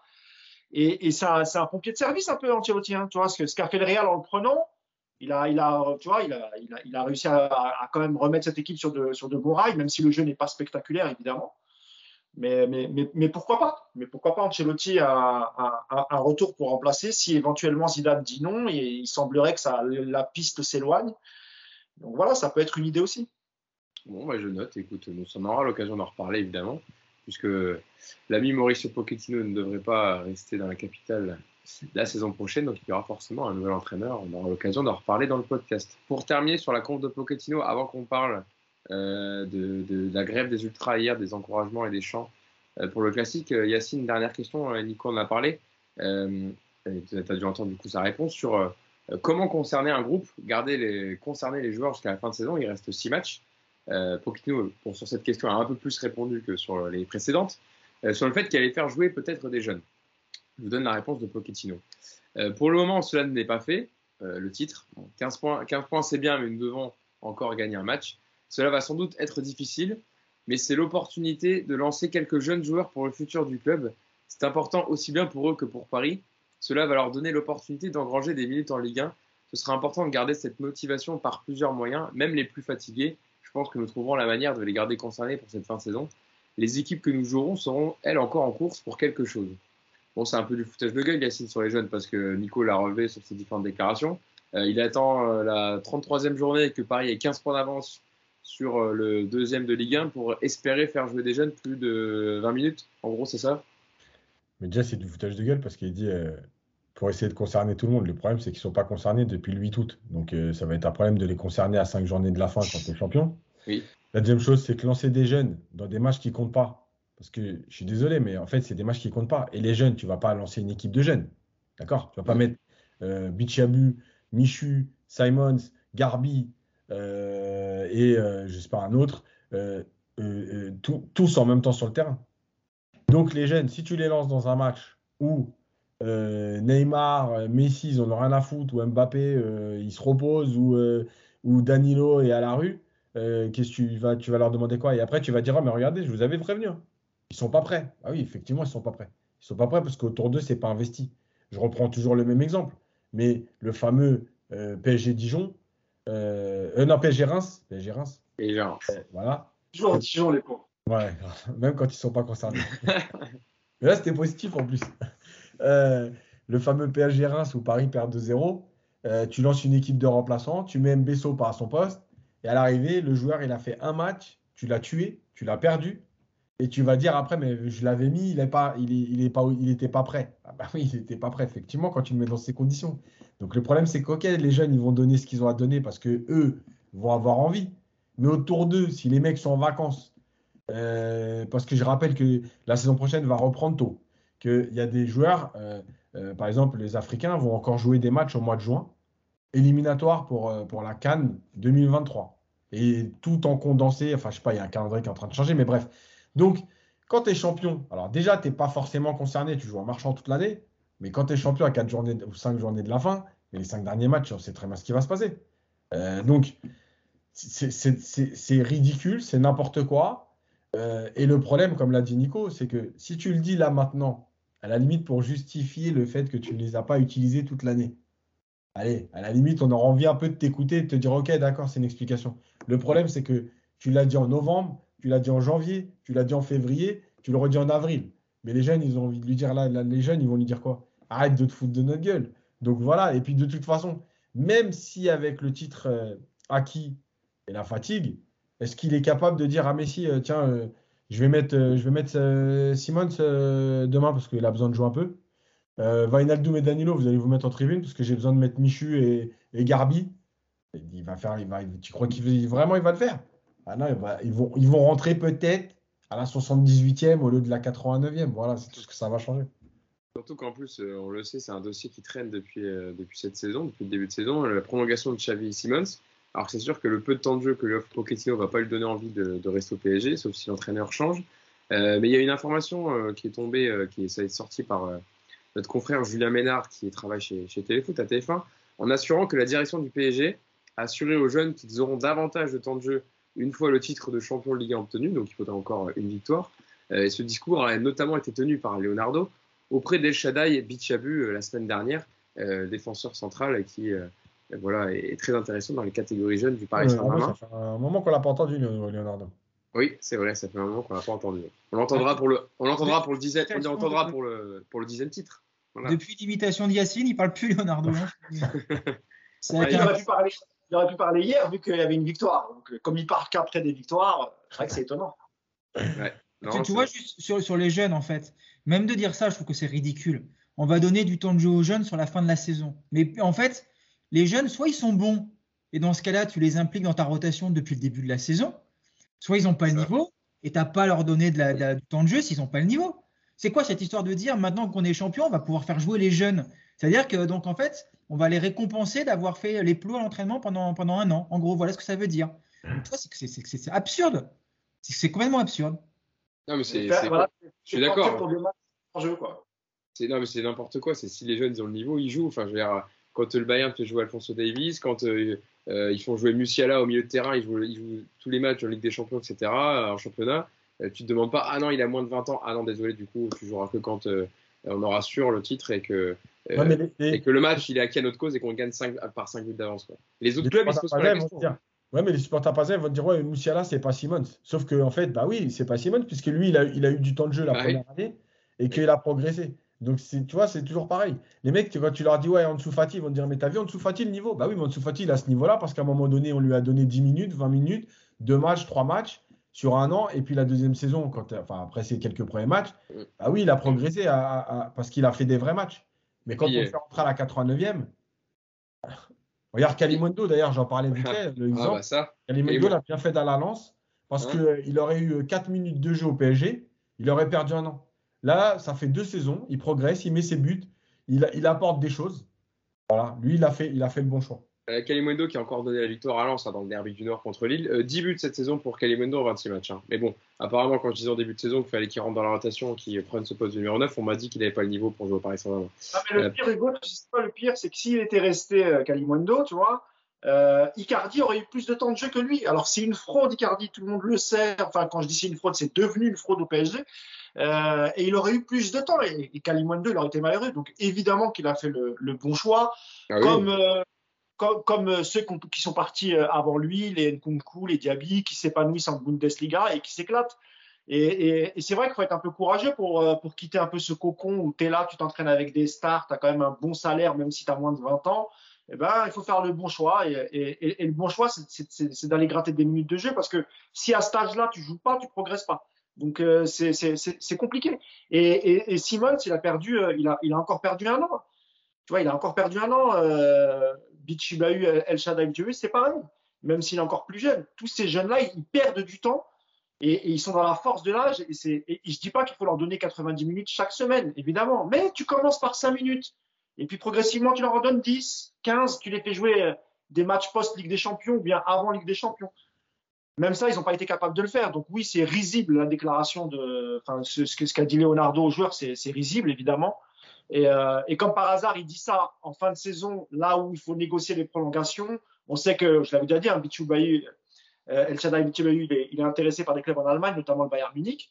Euh, et, et, Simon, c'est pareil, je pense qu'il a, il y a des clubs sur lui. Garbi, c'est la même chose. Euh, donc voilà, euh, soit, soit tu étais en coordination avec ton, ton entraîneur et tu avais un plan pour les jeunes, ce qui n'est pas le cas, parce qu'il n'y avait aucun plan en fait. Et, ou soit tu acceptes qu'ils partent parce que tu leur as pas donné tant de jeu, c'est eux qui ont raison en fait. C'est pour ça que le choix du futur coach sera aussi très important dans la politique des jeunes au Paris Saint-Germain. Nico après, le, souci, même si on lui tape dessus, c'est pas que Pochettino dans ce dossier, parce qu'on en, en, a déjà parlé. Quand tu, quand tu bâtis un effectif avec autant d'internationaux et de potentiels titulaires, évidemment que c'est compliqué de leur faire une place aux jeunes. Et ça, c'est le mal du PSG, et tu le vois pas ailleurs, quelque part en Europe. Je le trouve, je le vois pas souvent ailleurs. C'est-à-dire que le PSG aujourd'hui, part dans l'idée de se dire, si tu blesses Mbappé, il te faut un attaquant de niveau au moins, euh, pas, forcément équivalent, mais pas loin, parce qu'il va falloir continuer à avoir un, truc comme ça. Donc tu te retrouves avec un Icardi qui aujourd'hui, avec tous les défauts qu'on lui trouve, ne joue jamais. Donc évidemment qu'il n'est pas bon. Tu as des milieux de terrain. Aujourd'hui, tu te dis, bon, bah, si on blesse euh, nos, titulaires, bon, bah, on a Viginaldoum, on a Draxler, euh, on a des mecs comme ça qui peuvent faire le complément. Sauf qu'à l'arrivée, aujourd'hui, tu te rends compte qu'un Kalimundo, sur la saison qu'on vient de voir, il n'aurait pas fait pire que, que, que, Icardi qui est perdu pour le football cette saison. Un mec comme les, petits Michu, les petits Simons, tu te dis que bah, si tu les avais fait rentrer à la place des hier, toi, euh, au lieu de faire rentrer Vignadoum, tu fais rentrer Michu. Je, ne vois pas en quoi ça peut être, être, plus mal. Ça peut pas être pire parce que les mecs ils jouent plus, ils, jouent plus, ils ont plus de rythme. Donc, je ne suis pas d'accord avec toi parce qu'il y a, y a eu beaucoup de matchs où le PSG s'est présenté avec beaucoup de blessés ou des joueurs qui avaient le Covid au début ou, des joueurs suspendus et il ne les faisait pas jouer non plus. Donc, tu vois, hier, par exemple. Euh, le, Mais c'est ce que je te dis, c'est ce que je te dis. quand, tu as les titulaires qui sont blessés, le PSG a bâti son effectif pour avoir derrière des mecs du même standing. C'est-à-dire que tu vas faire entrer un international néerlandais parce que ton international ghanéen est blessé. Tu es toujours dans cette logique-là. Mais dans les grands clubs, ça ne marche pas comme ça. Euh, regarde, euh, je vais donner un exemple tout con, mais euh, c'est qui le remplaçant euh, naturel de Lewandowski au Bayern?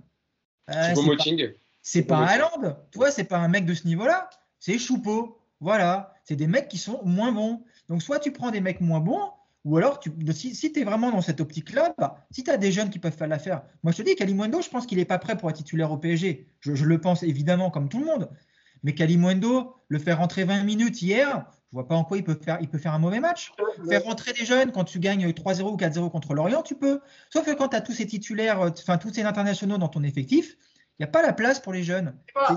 Euh, Nico, c'était pas une volonté euh, pour, du, PSG d'accumuler tous ces milieux de terrain, par exemple? C'est surtout la difficulté. Non, non, mais, non, mais ce que je veux dire par là, c'est qu'on sait que Leonardo l'été dernier, il a voulu se séparer de, de, certains joueurs. Je peux citer Paredes, euh, Herrera, tout ça, c'est des joueurs dont il voulait se débarrasser. Il n'a tout simplement pas réussi parce qu'il est mauvais. il faut aussi prendre ce paramètre en jeu. Je pense que s'il avait pu se débarrasser de Paredes, d'un Herrera ou, ou même de, pourquoi pas de Gay, mais je, pense que Gay, il n'était pas dans, les, dans la liste des, des départs, mais ne serait-ce que de se débarrasser d'Herrera et de Paredes, euh, bah là, tu pouvais faire un peu de place, par exemple, pour Michu et, et Simon. Sauf qu'il est tellement mauvais, Leonardo, et que c'est tellement. Euh, il, bosse tellement peu qu'il, tu vois, il n'est même pas capable de, de se séparer de, de, de, joueurs corrects, on va dire, puisque Paredes et, et Herrera, euh, ça, ça, peut dépanner pas mal de clubs. Il n'a même pas réussi à faire de, à dégraisser un peu cet effectif pour justement pouvoir intégrer des jeunes. Et ça, c'est un paramètre qui est important. Euh, pour, euh, tu voulais rajouter quelque chose, Nico, ou c'est bon? On peut euh, passer aux ultras. Je vais dire des méchancetés après. non, non, c'est bon. Pour Pochettino, c'est bon. Là, j'ai... Bon, je pense qu'on l'a, on, l'a, on lui a refait un costard, on l'a, rhabillé pour l'hiver. À juste titre, parce qu'il y, a des, y a des choses qu'il faut, il faut dire et on les dit dans le podcast.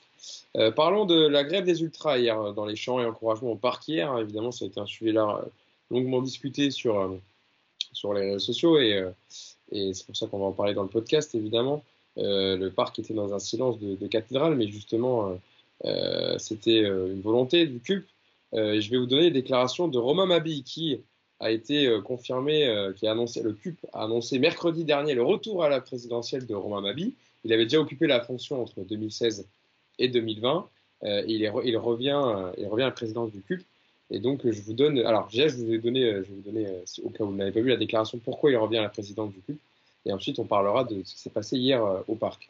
Alors, Romain Mabi, euh, qui a déclaré ça à nos confrères de France Bleu, je vous avoue, en 2020, l'année de son départ, j'avais lâché la présidence avec un peu de frustration, car on n'avait pas atteint tous les objectifs qu'on s'était fixés. Donc, on va essayer de repartir sur de bonnes bases et de réussir beaucoup mieux parce qu'on a la capacité de faire beaucoup mieux pour, ce de, pour faire encore mieux que ce qu'on a fait depuis le début de, le je pense. Ensuite, sur le fait qu'il n'y avait euh, aucune animation ni chant lors du classique hier. Euh, on va rester sur nos, positions. On reste sur la même attitude que les matchs précédents, pour la simple et bonne raison que rien n'a évolué depuis nos revendications. Euh, je vous rappelle qu'il y avait un communiqué du CUP, justement sur la saison du Paris Saint-Germain, sur le fait que le club commençait à perdre son identité, que ce soit dans les maillots, etc., dans l'internationalisation du club, dans certaines choses sur lesquelles il ne se reconnaissait plus les supporters. Euh, il n'y a aucune communication au niveau du club qui a été faite, pas de pas vers nous, pas d'annonce, pas de remise en question. Et au niveau des joueurs, aucun d'entre eux n'est venu vers nous pour discuter ou encore s'excuser. On parle évidemment de l'élimination contre le Real Madrid et de la saison. On a fait un communiqué avec des revendications, rien n'a bougé au niveau de la direction du club. On ne se sent pas, une volonté du club de faire avancer les choses. Et donc, les explications concernant la grève des champs, pour, prolonger sur ça. Pourquoi sur, sur face à l'OM PSGOM est un match important pour nous dans tout ce que ça comporte. Et vous voyez, on est capable de se priver de ne pas chanter pour faire passer nos messages. Ça prouve que le bien-être de notre club compte plus que ce genre de rencontre. On est prêt à passer à côté de ça. Nos revendications, on les considère légitimes et on veut marquer le coup. c'est triste, on est les premiers dégoûtés de ne pas chanter sur cette fin d'année. On est les premiers contents du dixième titre qui arrive, sauf que dans la situation actuelle, on ne peut pas se réjouir, on préfère se punir pour le bien du club en espérant que ça change que de rentrer dans le stade et faire comme si de rien n'était, juste parce que c'est contre Marseille. Euh, voilà pour les déclarations. Je voulais vous les donner toutes en entière parce qu'elles sont importantes quand même pour comprendre euh, tout ça. Yacine, toi qui étais au parc hier, euh, donc tu as ressenti justement le fait qu'il n'y avait pas d'ambiance, etc., l'absence de, de chant des ultras. Est-ce que, avant de passer à la déclaration de Marquinhos tout à l'heure, déjà sur le, la, la, réaction et le, comportement des ultras, du CUP, est-ce que tu les comprends, Yacine? Pour, pour, ce genre de match, pour un PSGOM qui est un match très attendu par les supporters. En fait, je comprends la démarche. Euh, parce qu'effectivement, à un moment donné, c'est aussi ta seule façon de te faire entendre. Euh, après, il y a plein de choses. Et on en avait parlé déjà dans le précédent podcast. Moi, je suis toujours partagé parce que euh, moi, j'ai grandi dans la rivalité. Et il y a des matchs sur lesquels je suis prêt à, passer outre, on va dire. Parce que parce qu'il y a ça. Et hier, tu vois, c'était spécial parce que, tu vois, moi, j'aurais, encore une fois, c'est que, que ma, sensation à moi. Hein. C'est, je sais pas si tu n'as pas de vérité. Tu vois, hier, je me disais à un moment donné, est-ce qu'il valait, est-ce mieux pas communiquer en disant, euh, c'est Marseille, pour nous, c'est un match qui compte. On va, euh, on va euh, faire ce qu'il faut pour ce match-là et on finira la saison sans chanter, parce que voilà, exceptionnellement. Parce qu'en fait, à un moment donné, hier, il y a quand même eu, à, cause des moments de tension du match, des moments où le public, euh, tu sentais que c'était à la limite quand même. Il y a eu quelques, bon, les insultes envers les Marseillais évidemment, mais il y a eu des moments où quand ça commence à se tendre entre Gendouzi et Neymar, où tu sentais qu'on n'était pas loin, que le stade y prenne un peu. Et je me disais, en fait, si d'un coup, parce que le match s'emballe, parce qu'il euh, y a de la tension, vous vous, vous, mettez à, chanter pendant le match ou à faire quelque chose, parce que franchement, on était à la limite. Hein. Il y a eu des paris qui sont partis de, des tribunes latérales et tu sentais que ça commençait à venir. C'était c'était très bizarre. Et parce que vous n'allez pas être encore plus ridicule. Tu vois? Et de prévoir à l'avance, ok, ce match-là, nous, on fait, on fait la trêve, mais il n'y aura que ce match-là. Voilà. Parce que celui-là, il compte aussi pour nous. La deuxième chose, c'est que moi, je, comprends encore une fois la démarche. Maintenant, moi, j'ai un problème, c'est que cette démarche, alors, je sais ce qu'on va me dire, donc je, devance. Oui, il y a eu la période de huis clos, de jauge et tout, c'était compliqué, il n'y a pas de problème. Sauf que ce qui se passe là, ça se passe depuis 18 mois minimum.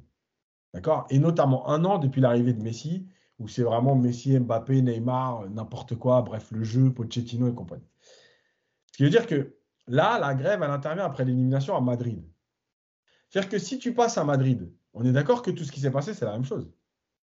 À part le résultat d'un match, donc, ça veut dire que ce que reprochent les joueurs, les supporters aux joueurs, au club, aux médias, de parler que de la Ligue des Champions, etc. Mais en fait, ils ont fait la même chose. Ils ont fait exactement la même chose. Donc, c'est mon ressenti encore une fois. Moi, je ne dis pas que. Voilà. Moi, je le sens comme ça. Si tu le fais avant, il y a eu. Alors, je rappelle quand même qu'il y a eu un match, un peu avant Madrid, le match aller, où ils font grève justement et on dit est-ce que c'est le moment, pas le moment? Moi, je trouve que l'avertissement, il était plutôt bon, voilà, que ce soit juste avant Madrid ou pas, c'est dire voilà, on vous montre qu'on n'est pas content, vous avez intérêt à vous dépouiller.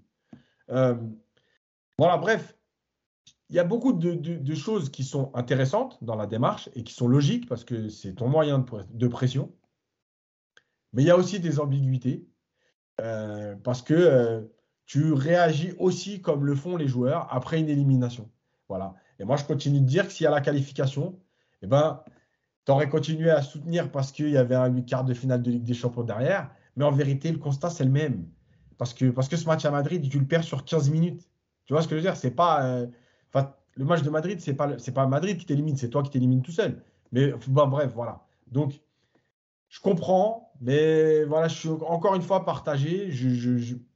Voilà. Et ce match contre l'OM, encore une fois, moi, pour moi, c'est un match spécial et c'est un match qui compte. Donc voilà. Donc, tu aurais préféré quand même que pour ce match-là, euh, il y ait quand même des encouragements du club. Ouais, moi, disons que moi, je trouve pas ça euh, euh, complètement fou de dire on fait une trêve pour ce match. Tu vois, il y en a qui te disent ouais, mais c'est pas à la carte. ouais, pour ce match-là, on dit oui. Pour ce match. Il y a quand même un contexte. On n'est pas en train de dire oui pour contre Lens parce que tu vas être champion. En gros, on vous encourage pour le titre et puis après on arrête. C'est PSG Marseille avec l'histoire que l'histoire que mm. ça porte. Voilà, c'est tout. C'est intéressant justement d'avoir plusieurs versions comme ça. Si tu fais ça, je vais laisser Mousse qui voulait parler, mais juste ça. Si tu fais une trêve comme ça, Yacine, c'est comme les mecs à la SNCF qui font, qui font la grève et puis euh, 1er juillet, ils arrêtent parce qu'ils partent en vacances. Et puis ils recommencent en septembre, tu vois. comprends.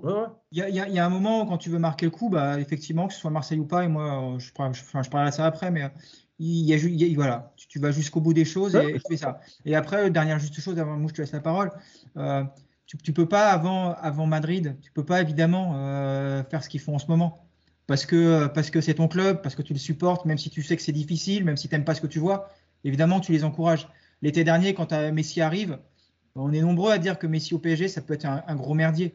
En attendant, tu vas pas commencer à siffler Messi et, et, la politique sportive du club au mois de septembre. Parce que bah, tu attends de voir, tu es, obligé de les, obligé de les encourager. La saison, elle est en cours et puis bah, tu y crois. Et puis Madrid, si tu te qualifies, bah, évidemment que tu es content malgré tout. Et puis si tu te fais éliminer après contre, contre ils ont joué qui là contre, contre Chelsea, bah, c'est peut-être là où tu te mets à siffler, toi. Mais tu peux pas reprocher aux supporters de ne pas avoir des mouvements aussi durs alors que ton équipe n'est pas encore vraiment éliminée et que bah, tu crois forcément que, que, finalement au bout du compte ça finit par ça, va peut-être prendre. Donc le, le, timing pour moi il il pouvait pas être autrement, tu vois. Mais moi, je pense juste vite fait que sur l'histoire de Messi, moi, je pense que c'est une question de public.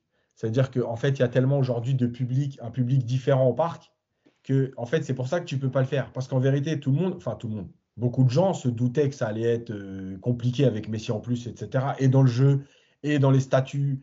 Euh, voilà, hier, quand tu, comme tu dis hier, tu ne le sors pas alors qu'il est inexistant et catastrophique. Bref, euh, quand tu vois hier qu'encore il est nul et qu'il y, a une grande partie du public qui nous fait les Messi, Messi. Vous savez pas comment, dans quel état ça met quand je suis au parc. Hein. Je vous dis franchement, ça me, ça me rend fou de, de, reprendre ce chant de, de, merde de Barcelone. En plus, avec un Messi qui est catastrophique et de se mettre à genoux devant lui comme ça, ça me rend fou. Bref, mais, mais en fait, le truc, c'est que justement, c'est à cause aussi de ce nouveau public que tu n'as pas pu faire ça avant. Parce que moi, je pense qu'en septembre, tu peux déjà montrer le fait que tu n'es pas content avec, euh, avec ce truc-là.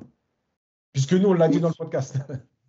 Après, les chants Messi, Messi, moi j'ai compris. Hein. En fait, il ne demande pas à Messi d'être bon, il demande à ce qu'il lui envoie le ballon en tribune pour récupérer un ballon du match. C'est ce qu'il fait d'ailleurs. Hein. Mousse. Ouais, moi je, je, je voulais juste euh, rebondir sur ce que disait Yacine, mais je suis pas d'accord avec lui parce que je pense pas que ce soit, euh, je pense pas que les, les, le collectif Ultra Paris ou le virage a réagi uniquement en fonction du résultat en Ligue des Champions parce que ils avaient déjà commencé par l'élimination en Coupe de France. Euh, donc je, je, je, crois, je crois vraiment que là c'est une fausse piste parce que je pense que c'est un ras-le-bol avec le contenu du match en championnat depuis le début de saison. Euh, évidemment en Ligue des Champions, parce que même, même sur la phase de poule, il y a ça euh, en Ligue des Champions, c'est pas, c'est pas, tu vois, c'est pas génialissime. C'est pour ça que je dis ça depuis le début de saison. Mais, mais eux ont commencé à partir, ils, ils ont commencé avant ça. Hein. Ils avaient commencé, comme je te le disais, avec l'élimination face à Nice. Euh, oui, en... c'est le match avant Madrid. Ben, c'est ce que je te dis. C'est, c'est pour ça que je t'ai dit que c'est pas.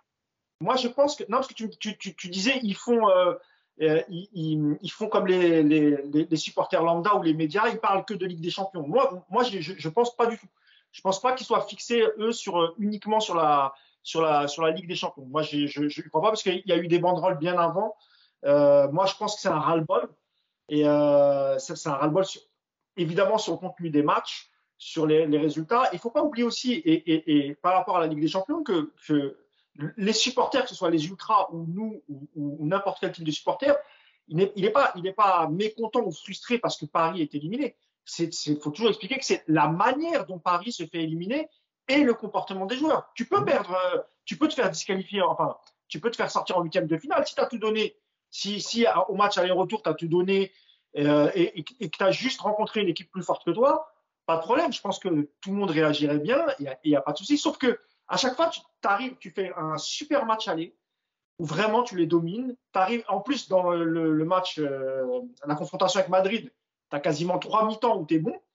Tu as, juste une dernière mi-temps où, où, où, Benzema te fait la misère parce que tu te chies dessus encore une fois et, et que tu n'arrives pas à relancer la machine. Mais encore une fois, euh, le, le, le ras-le-bol du collectif Ultra, Ultra Paris ou, ou, même des, des, supporters en général, ça, pour moi, ça va bien au-delà de ça. C'est encore une fois, évidemment, la politique sportive du club. Il y a aussi le fait que je pense que le collectif Ultra Paris, pour ne parler que d'eux, euh, a voulu être pas rassuré, mais au moins a voulu avoir un début de réponse. Pourquoi les dirigeants ou certains dirigeants euh, n'ont pas, euh, pas fait un pas vers eux, n'ont pas organisé une réunion, comme ça se fait dans, plein de clubs, pour leur dire, les gars, il reste 8-9 matchs, on comprend votre déception, on va travailler cet été, on va tout remettre d'équerre, sans forcément leur promettre euh, monts et merveilles, mais au moins avoir un début d'explication. Et peut-être que là, le collectif Ultra Paris serait dit, OK, au moins ils nous ont reçus, au moins on a un début d'explication. Bon, et là, la rigueur, je te rejoins, Yacine, pour qu'ils finissent, euh, pour qu'ils finissent sans boycott. Mais là, tu peux pas demander, comme l'a dit, euh, et, l'exemple que cite Nico, il est très bon sur les, les, grévistes SNCF. Tu peux pas faire une grève 4-5 matchs, dire on fait une trêve pour Marseille, parce qu'après, c'est compliqué de revenir et bouder, enfin, d'être silencieux dans les tribunes. Ça, c'est juste pas possible. Donc, moi, ils ont été jusqu'au bout pour moi, ils ont eu raison, parce qu'encore une fois, eux, ils donnent tout. J'ai écouté un, auditeur dans une émission hier euh, qui parlait de ça et qui disait, vous savez pas le temps que ça prend pour aller euh, euh, confectionner des tifos, pour faire des déplacements, tu poses des RTT, tu t'investis de l'argent, tu, fais des sacrifices auprès de ta famille. Tout ça, eux, ils donnent énormément au club, aux joueurs, et les, les, joueurs leur rendent absolument rien. Donc pour moi, c'est tout à fait logique et qui continue jusqu'à la fin de saison. Et, pour finir, parce que je sais que tu vas en parler, euh, Hugo, on se demande dans quel monde vit euh, ce gentil Marquinhos. On l'a toujours défendu parce que c'est un bon gars, etc. Machin. Mais là, hier, son, sa, sortie auprès des médias en disant ouais, moi, j'ai pas compris. Ils je vais la donner. Ah, bah non, bah non, mon gars. Vous, vous ne donnez rien. Pourquoi tu veux qu'ils donnent, même, même contre Marseille? Donnez-leur et ils vous donneront au centuple. Mais là, tu n'as pas le droit de te plaindre. Juste tais-toi et, euh, et contente-toi de dire on a pris les trois points, c'est plus important, mais pour le reste, tais-toi. Justement, je voulais donner la déclaration de Marquinhos parce qu'on lui a posé la question en fin de match au micro de, Prime Video, David Astoria, qui lui demandait euh, ce qu'il pensait de la grève d'absence de, de, chant et d'encouragement de, pour le match des, Ultras. Et Marquinhos a déclaré Je ne m'y attendais pas. Ce n'est pas le moment de faire ça. On comprend s'ils n'ont pas eu de réponse à leurs leur questions, à leurs revendications. Mais il fallait mettre la fierté et l'orgueil de côté. Moi, comme joueur, je ne suis pas d'accord. Qu'est-ce que vous pensez de la déclaration de Marquinhos? Qui veut commencer Nico Allez, Nico, parce que j'ai déjà fait parler pas mal Yacine et Mousse. Nico. Ouais, enfin, je, vais élargir pour avoir oui, voilà, après, sur Marquinhos, sur, sur, ce qui s'est passé hier et ce qui se passe depuis quelques matchs. Déjà, premièrement, euh, moi, déjà, j'entends beaucoup de gens qui rentrent dans le débat. Euh, il y a les vrais ultras, il y a les faux ultras, il y a les vrais supporters, il y a les faux. Déjà, ça, déjà, ça, ça me gonfle. Euh, la question, c'est pas de savoir si les gens du Cup aujourd'hui représentent euh, effectivement les ultras qui étaient au parc jusqu'en 2010 avant de partir. La question, c'est qu'eux aujourd'hui, ils sont là et c'est eux qui donnent de la vie à ce stade. Donc déjà, c'est la première chose. Et je pense que déjà rien que pour ça, quel que soit le profil des membres du Cup aujourd'hui, qui moi d'ailleurs m'intéresse pas, déjà ça se, ça se respecte déjà, je pense. Après, euh, les gens qui traitent les, les, gens qui comprennent pas ce mouvement de, protestation et qui les traitent qui traitent les gens qui, qui, le soutiennent d'enfants gâtés. Je pense pas qu'on ait un enfant gâté euh, quand on supporte l'équipe qui depuis 5 ans est celle qui court le moins en Europe. Premièrement, je pense que c'est une revendication qui est légitime de pas être content de ce qu'on voit sur le terrain. Je pense qu'on n'est pas des enfants gâtés quand on a un joueur qu'on a payé 220 millions qui a joué en 5 ans 50% des matchs. Je pense qu'on n'est pas un enfant gâté quand on fait venir un mec comme Messi qui est censé être le septuple ballon d'or et que le mec il a le même niveau que Fabrice Pancrate. Donc non, je, je, tu premièrement, je pense que tout ce que disent les gens du Cup actuellement, c'est vraiment légitime. Et qu'il faut effectivement expliquer aux gens, une fois pour toutes, que ce n'est pas l'élimination du Real Madrid qui provoque une colère et un caprice, c'est ce qu'on voit depuis, Yacine a dit depuis un an, et Messi, moi je vais dire depuis trois ans depuis, que, depuis les deux blessures de Neymar en 2018 et 2019. Pour moi, 2019, c'est la saison qui a marqué ça. Voilà. Ce qu'on voit aujourd'hui sur le terrain, les gens, on en a marre. Et ils ne comprennent pas que cette politique du tout marketing, aujourd'hui, c'est quelque chose que les supporters du PSG, du moins ceux qui protestent actuellement, ils en ont marre. Maintenant, ceux qui sont au stade hier et qui donnent des leçons en nous disant que les gens du Cup sont des mauvais supporters, qu'on est des gros cons et qu'on a des, capricieux, j'ai envie de leur dire, mais si vous voulez de l'ambiance dans votre tribune latérale, vous avez aussi le droit de vous lever le cul de votre chaise et de chanter. Sauf que personne ne le fait. Quand il y a des déplacements, c'est pas ces gens-là qui sont à Liverpool, qui chantent pendant 3 heures et qui le lendemain matin sont au boulot à 7 heures. Donc tous ces gens-là qui se plaignent du Cup actuellement, qui viennent pas nous voir dans un an ou dans deux ans, quand les gens du Cup auront été virés du parc parce que ça a été trop loin, que ça aura été remplacé par des Chinois qui viennent pour acheter leurs burgers et leurs maillots et qui viennent regarder du spectacle. Parce que c'est ce qui va se passer au Parc des Princes bientôt. C'est-à-dire que ce stade, il va mourir on va être dans un beau stade à l'anglaise où va y avoir les chants de Messi qui font plaisir à Yacine, il va y avoir euh, le, speaker qui va nous dire applaudissez Messi qui a marqué un coup franc après 88 tentatives, et c'est ce que ce que va devenir le, Parc des Princes. Donc arrêtez encore une fois de donner de leçons. Si vous voulez aller au parc applaudir ces mecs-là, Vous avez le droit, moi je, je juge personne. Bravo à vous. Ça vous plaît qu'on vous chie dessus depuis trois ans. Ça vous plaît qu'on vous chie dessus depuis 18 mois avec le pire jeu d'Europe. Très bien, allez-y. Allez acheter le maillot de Messi pour le petit dernier qui va aller faire le mariole après à l'école avec. Il n'y a pas de souci. Mais par contre, donnez pas de leçons de supporterisme à des mecs qui vivent PSG, qui s'investissent, qui mettent de l'argent là-dessus. Et sans eux, tout le monde se plaint qu'il n'y a pas d'ambiance au parc. Et ben voilà. Voilà si vous voulez que ces gens-là s'en aillent les, les mêmes, tu as raison, hein, les mêmes qui critiquent ça, c'est les mêmes qui vont reprendre des vidéos ou des photos de, de, de tifos de, du collectif Ultra Paris ou lorsqu'ils font des déplacements, quand ils font leur marche pour aller au stade. On a vu des images magnifiques et partout en Europe, hein, que ce soit à Liverpool, à Manchester, partout, ils ont, ils ont toujours été respectés et surtout, ils ont, ils ont toujours suscité l'admiration des supporters adverses dans les pays dans, dans, lesquels ils allaient, notamment pour la, Ligue des Champions. Donc évidemment, évidemment qu'ils ont le, droit, parce qu'encore une fois, c'est eux qui font vivre, euh, qui font vivre les tribunes, enfin les tribunes, en tout cas euh, leur tribune qui fait écho aux autres tribunes. Donc non, on, on, peut que, les comprendre parce que énormément, il y a, y a un gros ras-le-bol, pardon, il y a un énorme ras-le-bol, c'est ce que je voulais dire. Et, euh, encore une fois, il y a pas de, et en plus, il n'y a pas de dialogue. Il n'y a aucun dialogue. Donc eux, ils se disent les mecs, ils nous, ils nous, euh, ils nous mettent de côté, ils nous dénigrent, ils nous snobent. Bah, pourquoi tu veux qu'on aille mettre de l'ambiance? Et, Yacine, je te comprends aussi, hein, parce que moi aussi, hein, j'ai un, un, un, un PSGOM, t'as entendu que ce soit le feu, et nous, on a connu d'autres ambiances hein, avant QSI, où vraiment, euh, voilà, tu avais des tifos énormes, avais à l'époque où, où tu avais moins de problèmes avec les fumigènes, tu avais toute la tribune euh, en feu. Je me rappelle d'un tifo, il y avait marqué Vous rentrez dans une zone de turbulence, c'était magnifique. Euh, et, c'était encore mieux quand il y avait les deux tribunes, même si elles étaient opposées, mais quand tu avais Boulogne et Auteuil pour un, truc, c'était juste extraordinaire. Il faut se rappeler de ça. Mais aujourd'hui, ces joueurs-là, et pourtant on avait, on avait un tout autre, tout autre effectif avant. On avait des joueurs qui étaient individuellement moins bons, et malgré ça, tu avais une ambiance de dingue. Même s'il y avait la défaite, mais en tout cas, tu avais une ambiance de ouf. Aujourd'hui, ben, les mecs, ils veulent plus donner parce qu'ils sentent que les, joueurs ne leur donnent rien. Même hier, les mecs ont gagné. Ils ont, ils ont même pas été. Même si tu vas te faire siffler, et eh ben va, va quand même remercier les mecs, ils étaient là, ils t'ont pas encouragé, mais leur, donne-leur quelque chose. Il n'y a rien, il n'y a absolument rien. Et les joueurs, ils s'offusquent, ils disent ah, bah on n'est pas content, on n'a pas été encouragé. Mais tu rigoles quoi? À chaque fois tu te fais sortir ou tu perds un match, tu te fais humilier, notamment en Ligue des Champions. Donc c'est, devenu insupportable et moi je comprends tout à fait les, supporters. Et, on verra la réponse que donnera le club cet été dans la réorganisation, dans la manière de monter une équipe, etc. Les choix qui vont être faits et, on verra la, réaction du public à, la reprise du championnat. Ce qui va être triste, effectivement, c'est d'avoir un dixième titre qui ne va pas être fêté, en fait. Et ça, c'est vrai que ça va être un peu triste, mais, euh, mais c'est normal, en fait. Pour faire un, complément et te lancer là-dessus, Yacine, on bouclera après le, le, dossier sur les Ultras, euh, Romain Mabi a répondu aussi au sifflet à l'encontre de Neymar et Messi. Vous en parlez dans, vos propos. Et je donne la réponse de Romain Mabi à, France Bleu.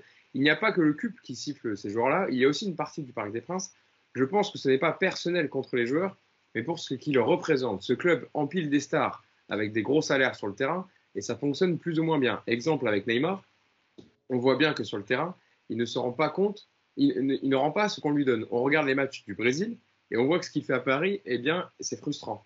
Le Neymar qu'on a à Paris, c'est pas le vrai Neymar. Et sur Messi, bien évidemment qu'on est content d'avoir Messi au PSG, mais nous, on veut un Messi qui fait rayonner le PSG. C'est ça aussi, année après année, on nous annonce des bonnes nouvelles, des grands joueurs, de grandes choses, mais sur le fond, on n'avance pas tant que ça, il est là le problème, Yacine. Ouais, mais, il, a, il, a, il a raison et il explique très bien, puisque de toute façon, nous, on en avait déjà parlé dans le podcast, on avait bien dit que les sifflets, c'était pour le symbole et ce que représentaient ces joueurs et pas envers les deux joueurs. Euh, voilà. Encore une fois, moi, je, je, je, veux, je, veux, insister sur un truc, c'est que c'est ma vision des choses.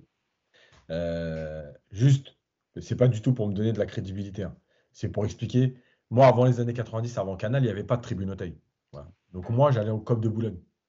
Donc j'ai connu toutes les, toutes les époques, les des déplacements, etc. Donc je sais ce que c'est de, s'investir, de faire les déplacements, de mettre de l'argent, même si c'était pas les mêmes tarifs, c'est clair et net.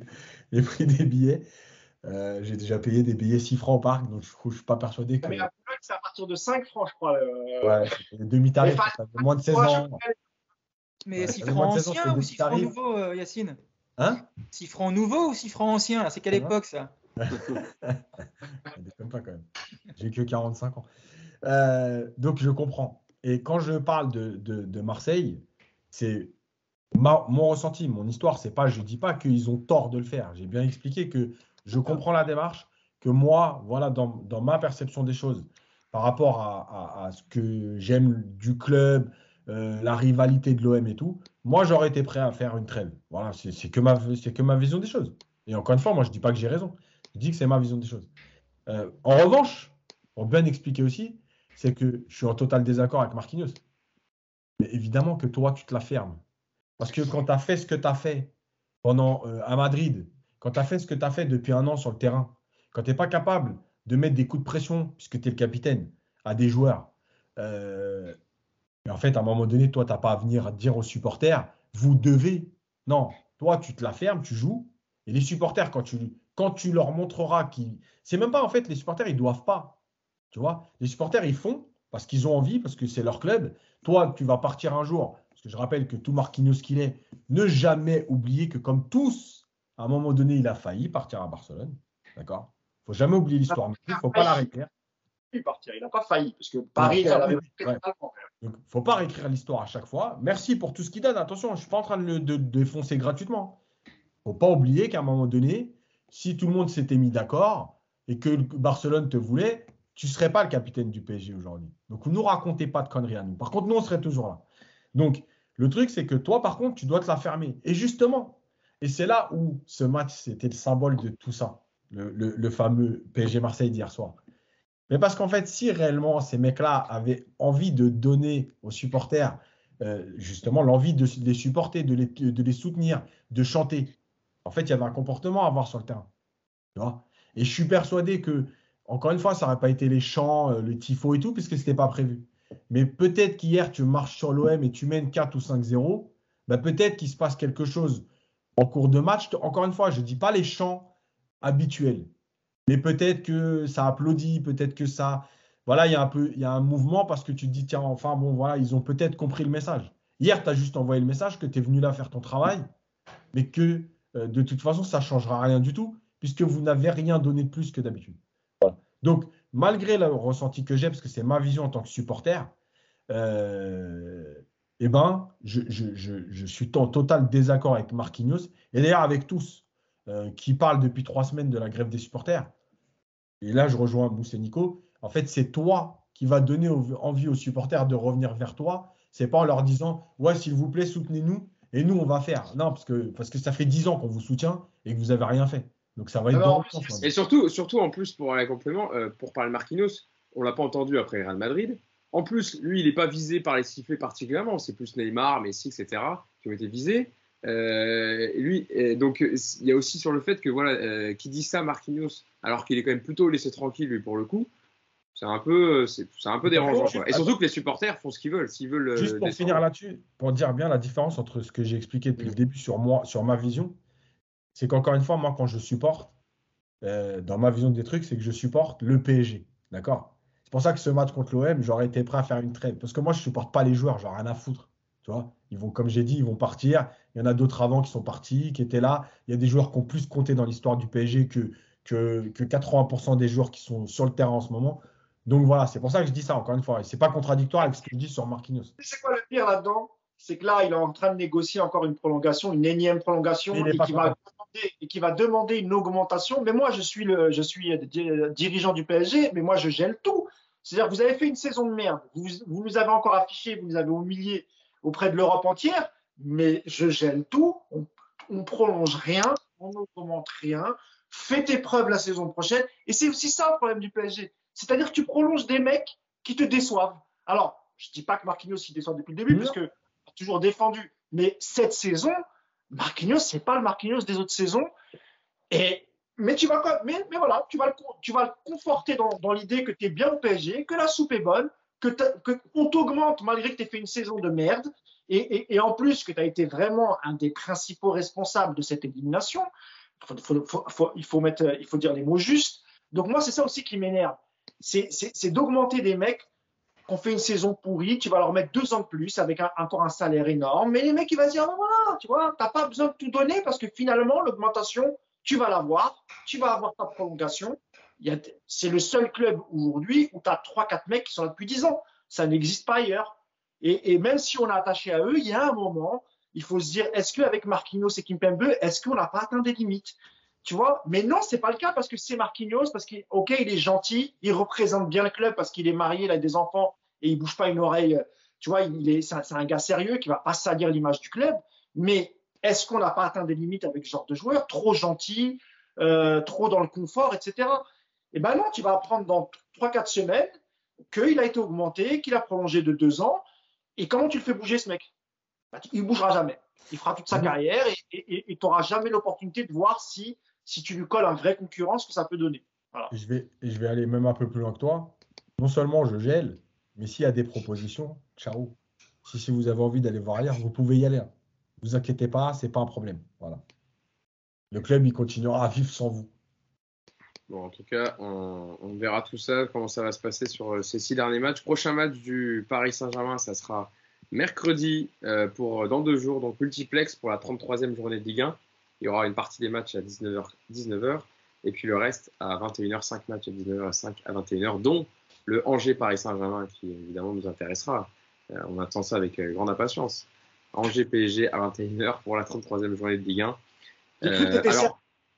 Non, non, Mousse. Par contre, PSG sera champion s'il fait un meilleur résultat que Marseille mercredi. C'est ça, exactement. Si Paris gagne et que Marseille fait nul ou perd, Paris est champion. Voilà. Un meilleur résultat. Si tu prends plus de points que Marseille mercredi, euh, tu es champion. Bon, peut-être que Paris. Champion Angers. À l'extérieur contre Angers. Et Neymar suspendu. Beau symbole. tu sais quoi, mais ce serait tellement un, un condensé de, la saison. Tu es champion Angers eh. dans l'anonymat, dans une saison pourrie. Euh, il, y aura, il, y aura, trois journalistes en course de presse. C'est important. Hein? Il y aura sans doute des jeunes, donc c'est important. Ah oui, c'est vrai. Et Mousse, c'est pas très loin de chez toi, Angers. Tu peux peut-être aller voir le match. Non, ça va aller, merci les gars. il, y aura, trois journalistes en cours de presse pour poser des questions après le, dixième titre. Ça va être beau. Ça va, comme, on l'avait dit en off avant de démarrer, ça tombe en même temps que le, débat présidentiel. Donc je pense que ça va. Je pense qu'il y, a peu de qui va être euh, vraiment concerné par ce match. Je, pense qu'on fera pas de podcast parce que ça va être. Euh, il y a un match samedi après. Je pense que même si on est champion, je pense que les gars, les amis, il n'y aura pas de podcast. Parce qu'il y aura grand chose à dire sur ce match. On fera plutôt un podcast dimanche après le, PSG lance. Oui, ce sera un peu plus intéressant parce que je ne suis pas sûr qu'on ait grand chose à dire sur le Angers PSG, ni même que beaucoup de gens verront euh, ou regarderont ce match. Euh, ben, je voulais vous remercier voilà, pour terminer ce podcast. Merci Yacine, merci Mousse et merci Nico d'avoir été avec moi. oui. Juste saluer quelqu'un que j'ai rencontré à Pornic euh, samedi après-midi on m'a interpellé, on m'a dit, hey, Mousse, je crois que c'était un mec de Paname que je connaissais, toi. en fait, c'était quelqu'un qui regardait le podcast, donc il m'a demandé de vous saluer. Il s'appelle Alex, donc Alex, je te, je te salue. Et voilà, c'est un, un, un, véritable aficionado du, du, du, podcast. Et il m'a dit, à la fin, il m'a dit, et surtout, salut Maître Yacine. Donc voilà, Maître Yacine, tu as le bonjour d'Alex de Pornic. Voilà. Merci Alex. Merci, eh ben, on, lui, on lui passe le bonjour. Salut Alex. J'ai aussi un petit bonjour. Moi, j'ai un pote qui est à Marseille qui a croisé Bengouz. Et Bengouz m'a dit Est-ce que tu peux saluer Yacine pour moi? Donc, salut Et non, pour ceux qui ont compris, j'espère le rappel du space qu'a fait Yacine avec des supporters marseillais avant le classique euh, d'hier. Voilà. D'ailleurs, la dernière, la dernière aurait été pour Nico, la dernière cartouche. Je finirai sur un truc c'est que dans le space des Marseillais, j'ai annoncé la victoire du PSG 2-1 quand même. Et qui est Ah, t'avais annoncé les buteurs ou pas? Non. Ah. En même temps, moi, j'aurais pas. T'aurais pas été très très loin d'Anima Mbappé. Ouais. D'ailleurs, Mbappé, on n'en a pas trop parlé, mais qui a marqué son 21e but malgré son, son, son match moyen et qui est meilleur buteur, euh, meilleur buteur du championnat avec 21 réalisations. Euh, Kylian Mbappé qui a fait un peu la moue euh, en sortant à, à, 5 minutes du terme dans le temps additionnel. On n'a pas trop parlé de Donnarumma, on n'a pas trop eu le temps, euh, trop le temps, mais on a déjà fait pas mal un peu. On va, on va déjà essayer de le retrouver. Ouais. Après, on... Non, c'était un petit, c'était un petit mot rapide comme ça, mais c'est voilà, c'est que ça fait quand même plusieurs matchs que, que on se pose des questions sur, sur certaines de ses interventions. Il est quand même assez fébrile euh, sur plusieurs situations. Le but, d'abord, hein, où il n'arrive pas à repousser le ballon convenablement, où il n'y a pas gaille, il y a sa cafouillage et ça finit euh, dans les pieds de, de Kaletachar qui marque le but. Le but refusé pour un jeu de Saliba, il n'est pas non plus très souverain dans, dans, sa sortie, dans sa sortie parce qu'il peut peut-être sortir un peu plus vite et il laisse, il est à reculons, il sort puis il s'arrête et donc Saliba peut mettre le pied. Euh, je sais pas qui veut être lancé sur Donnarumma. un, petit mot rapide, hein, un mot rapide. La dinguerie, les ballons en touche, ça c'est incroyable. Oui, ça déjà, mais en plus. Parce que- mais il est fautif sur un but, quoi, en plus, en plus de, de cette action un peu euh, lunaire. Après, il faisait, il faisait quand même aussi des boulettes à Milan, faut pas l'oublier. Hein. C'est pas quelque chose de nouveau pour lui. Hein. Mais bon, je pense que il a été marqué par Madrid. La cohabitation avec Navas c'est compliqué aussi parce qu'il joue pas, il joue moins. hein. Quand tu joues la moitié des matchs, la confiance, bah, c'est plus difficile. Donc, euh, il faudra aussi régler ce problème cet été. Hein. Tu pourras pas repartir avec Mm. les deux, je pense. La Parce logique. D'ailleurs, il a- d'Europe, tu vois ce que je veux dire. Il a, Il- Il en a parlé à Pochettino en conf de presse, donc Yacine, tu as dû entendre sa réponse. Où il a posé la question vous disposez de deux excellents gardiens, mais qui alternent d'un match à l'autre. Êtes-vous pour ou contre la rotation dans le du PSG Il a répondu oui. Non. Et a développé un peu plus. Je pense que c'est une situation difficile pour les joueurs en premier lieu. Nous possédons, les meilleurs gardiens au monde. On l'a- on l'avait déjà avec Navas, mais encore plus en ajoutant Donnarumma. C'est bien pour le futur du club, mais la difficulté concerne nous, le staff technique, qui devons gérer la situation. Vous devez choisir si vous alternez entre les deux, ou alors choisir l'un ou l'autre. Ce sont des débats incessants. Il y aura toujours des personnes opposées à vos décisions. Je pense que notre manière de gérer ce sujet a été la meilleure possible.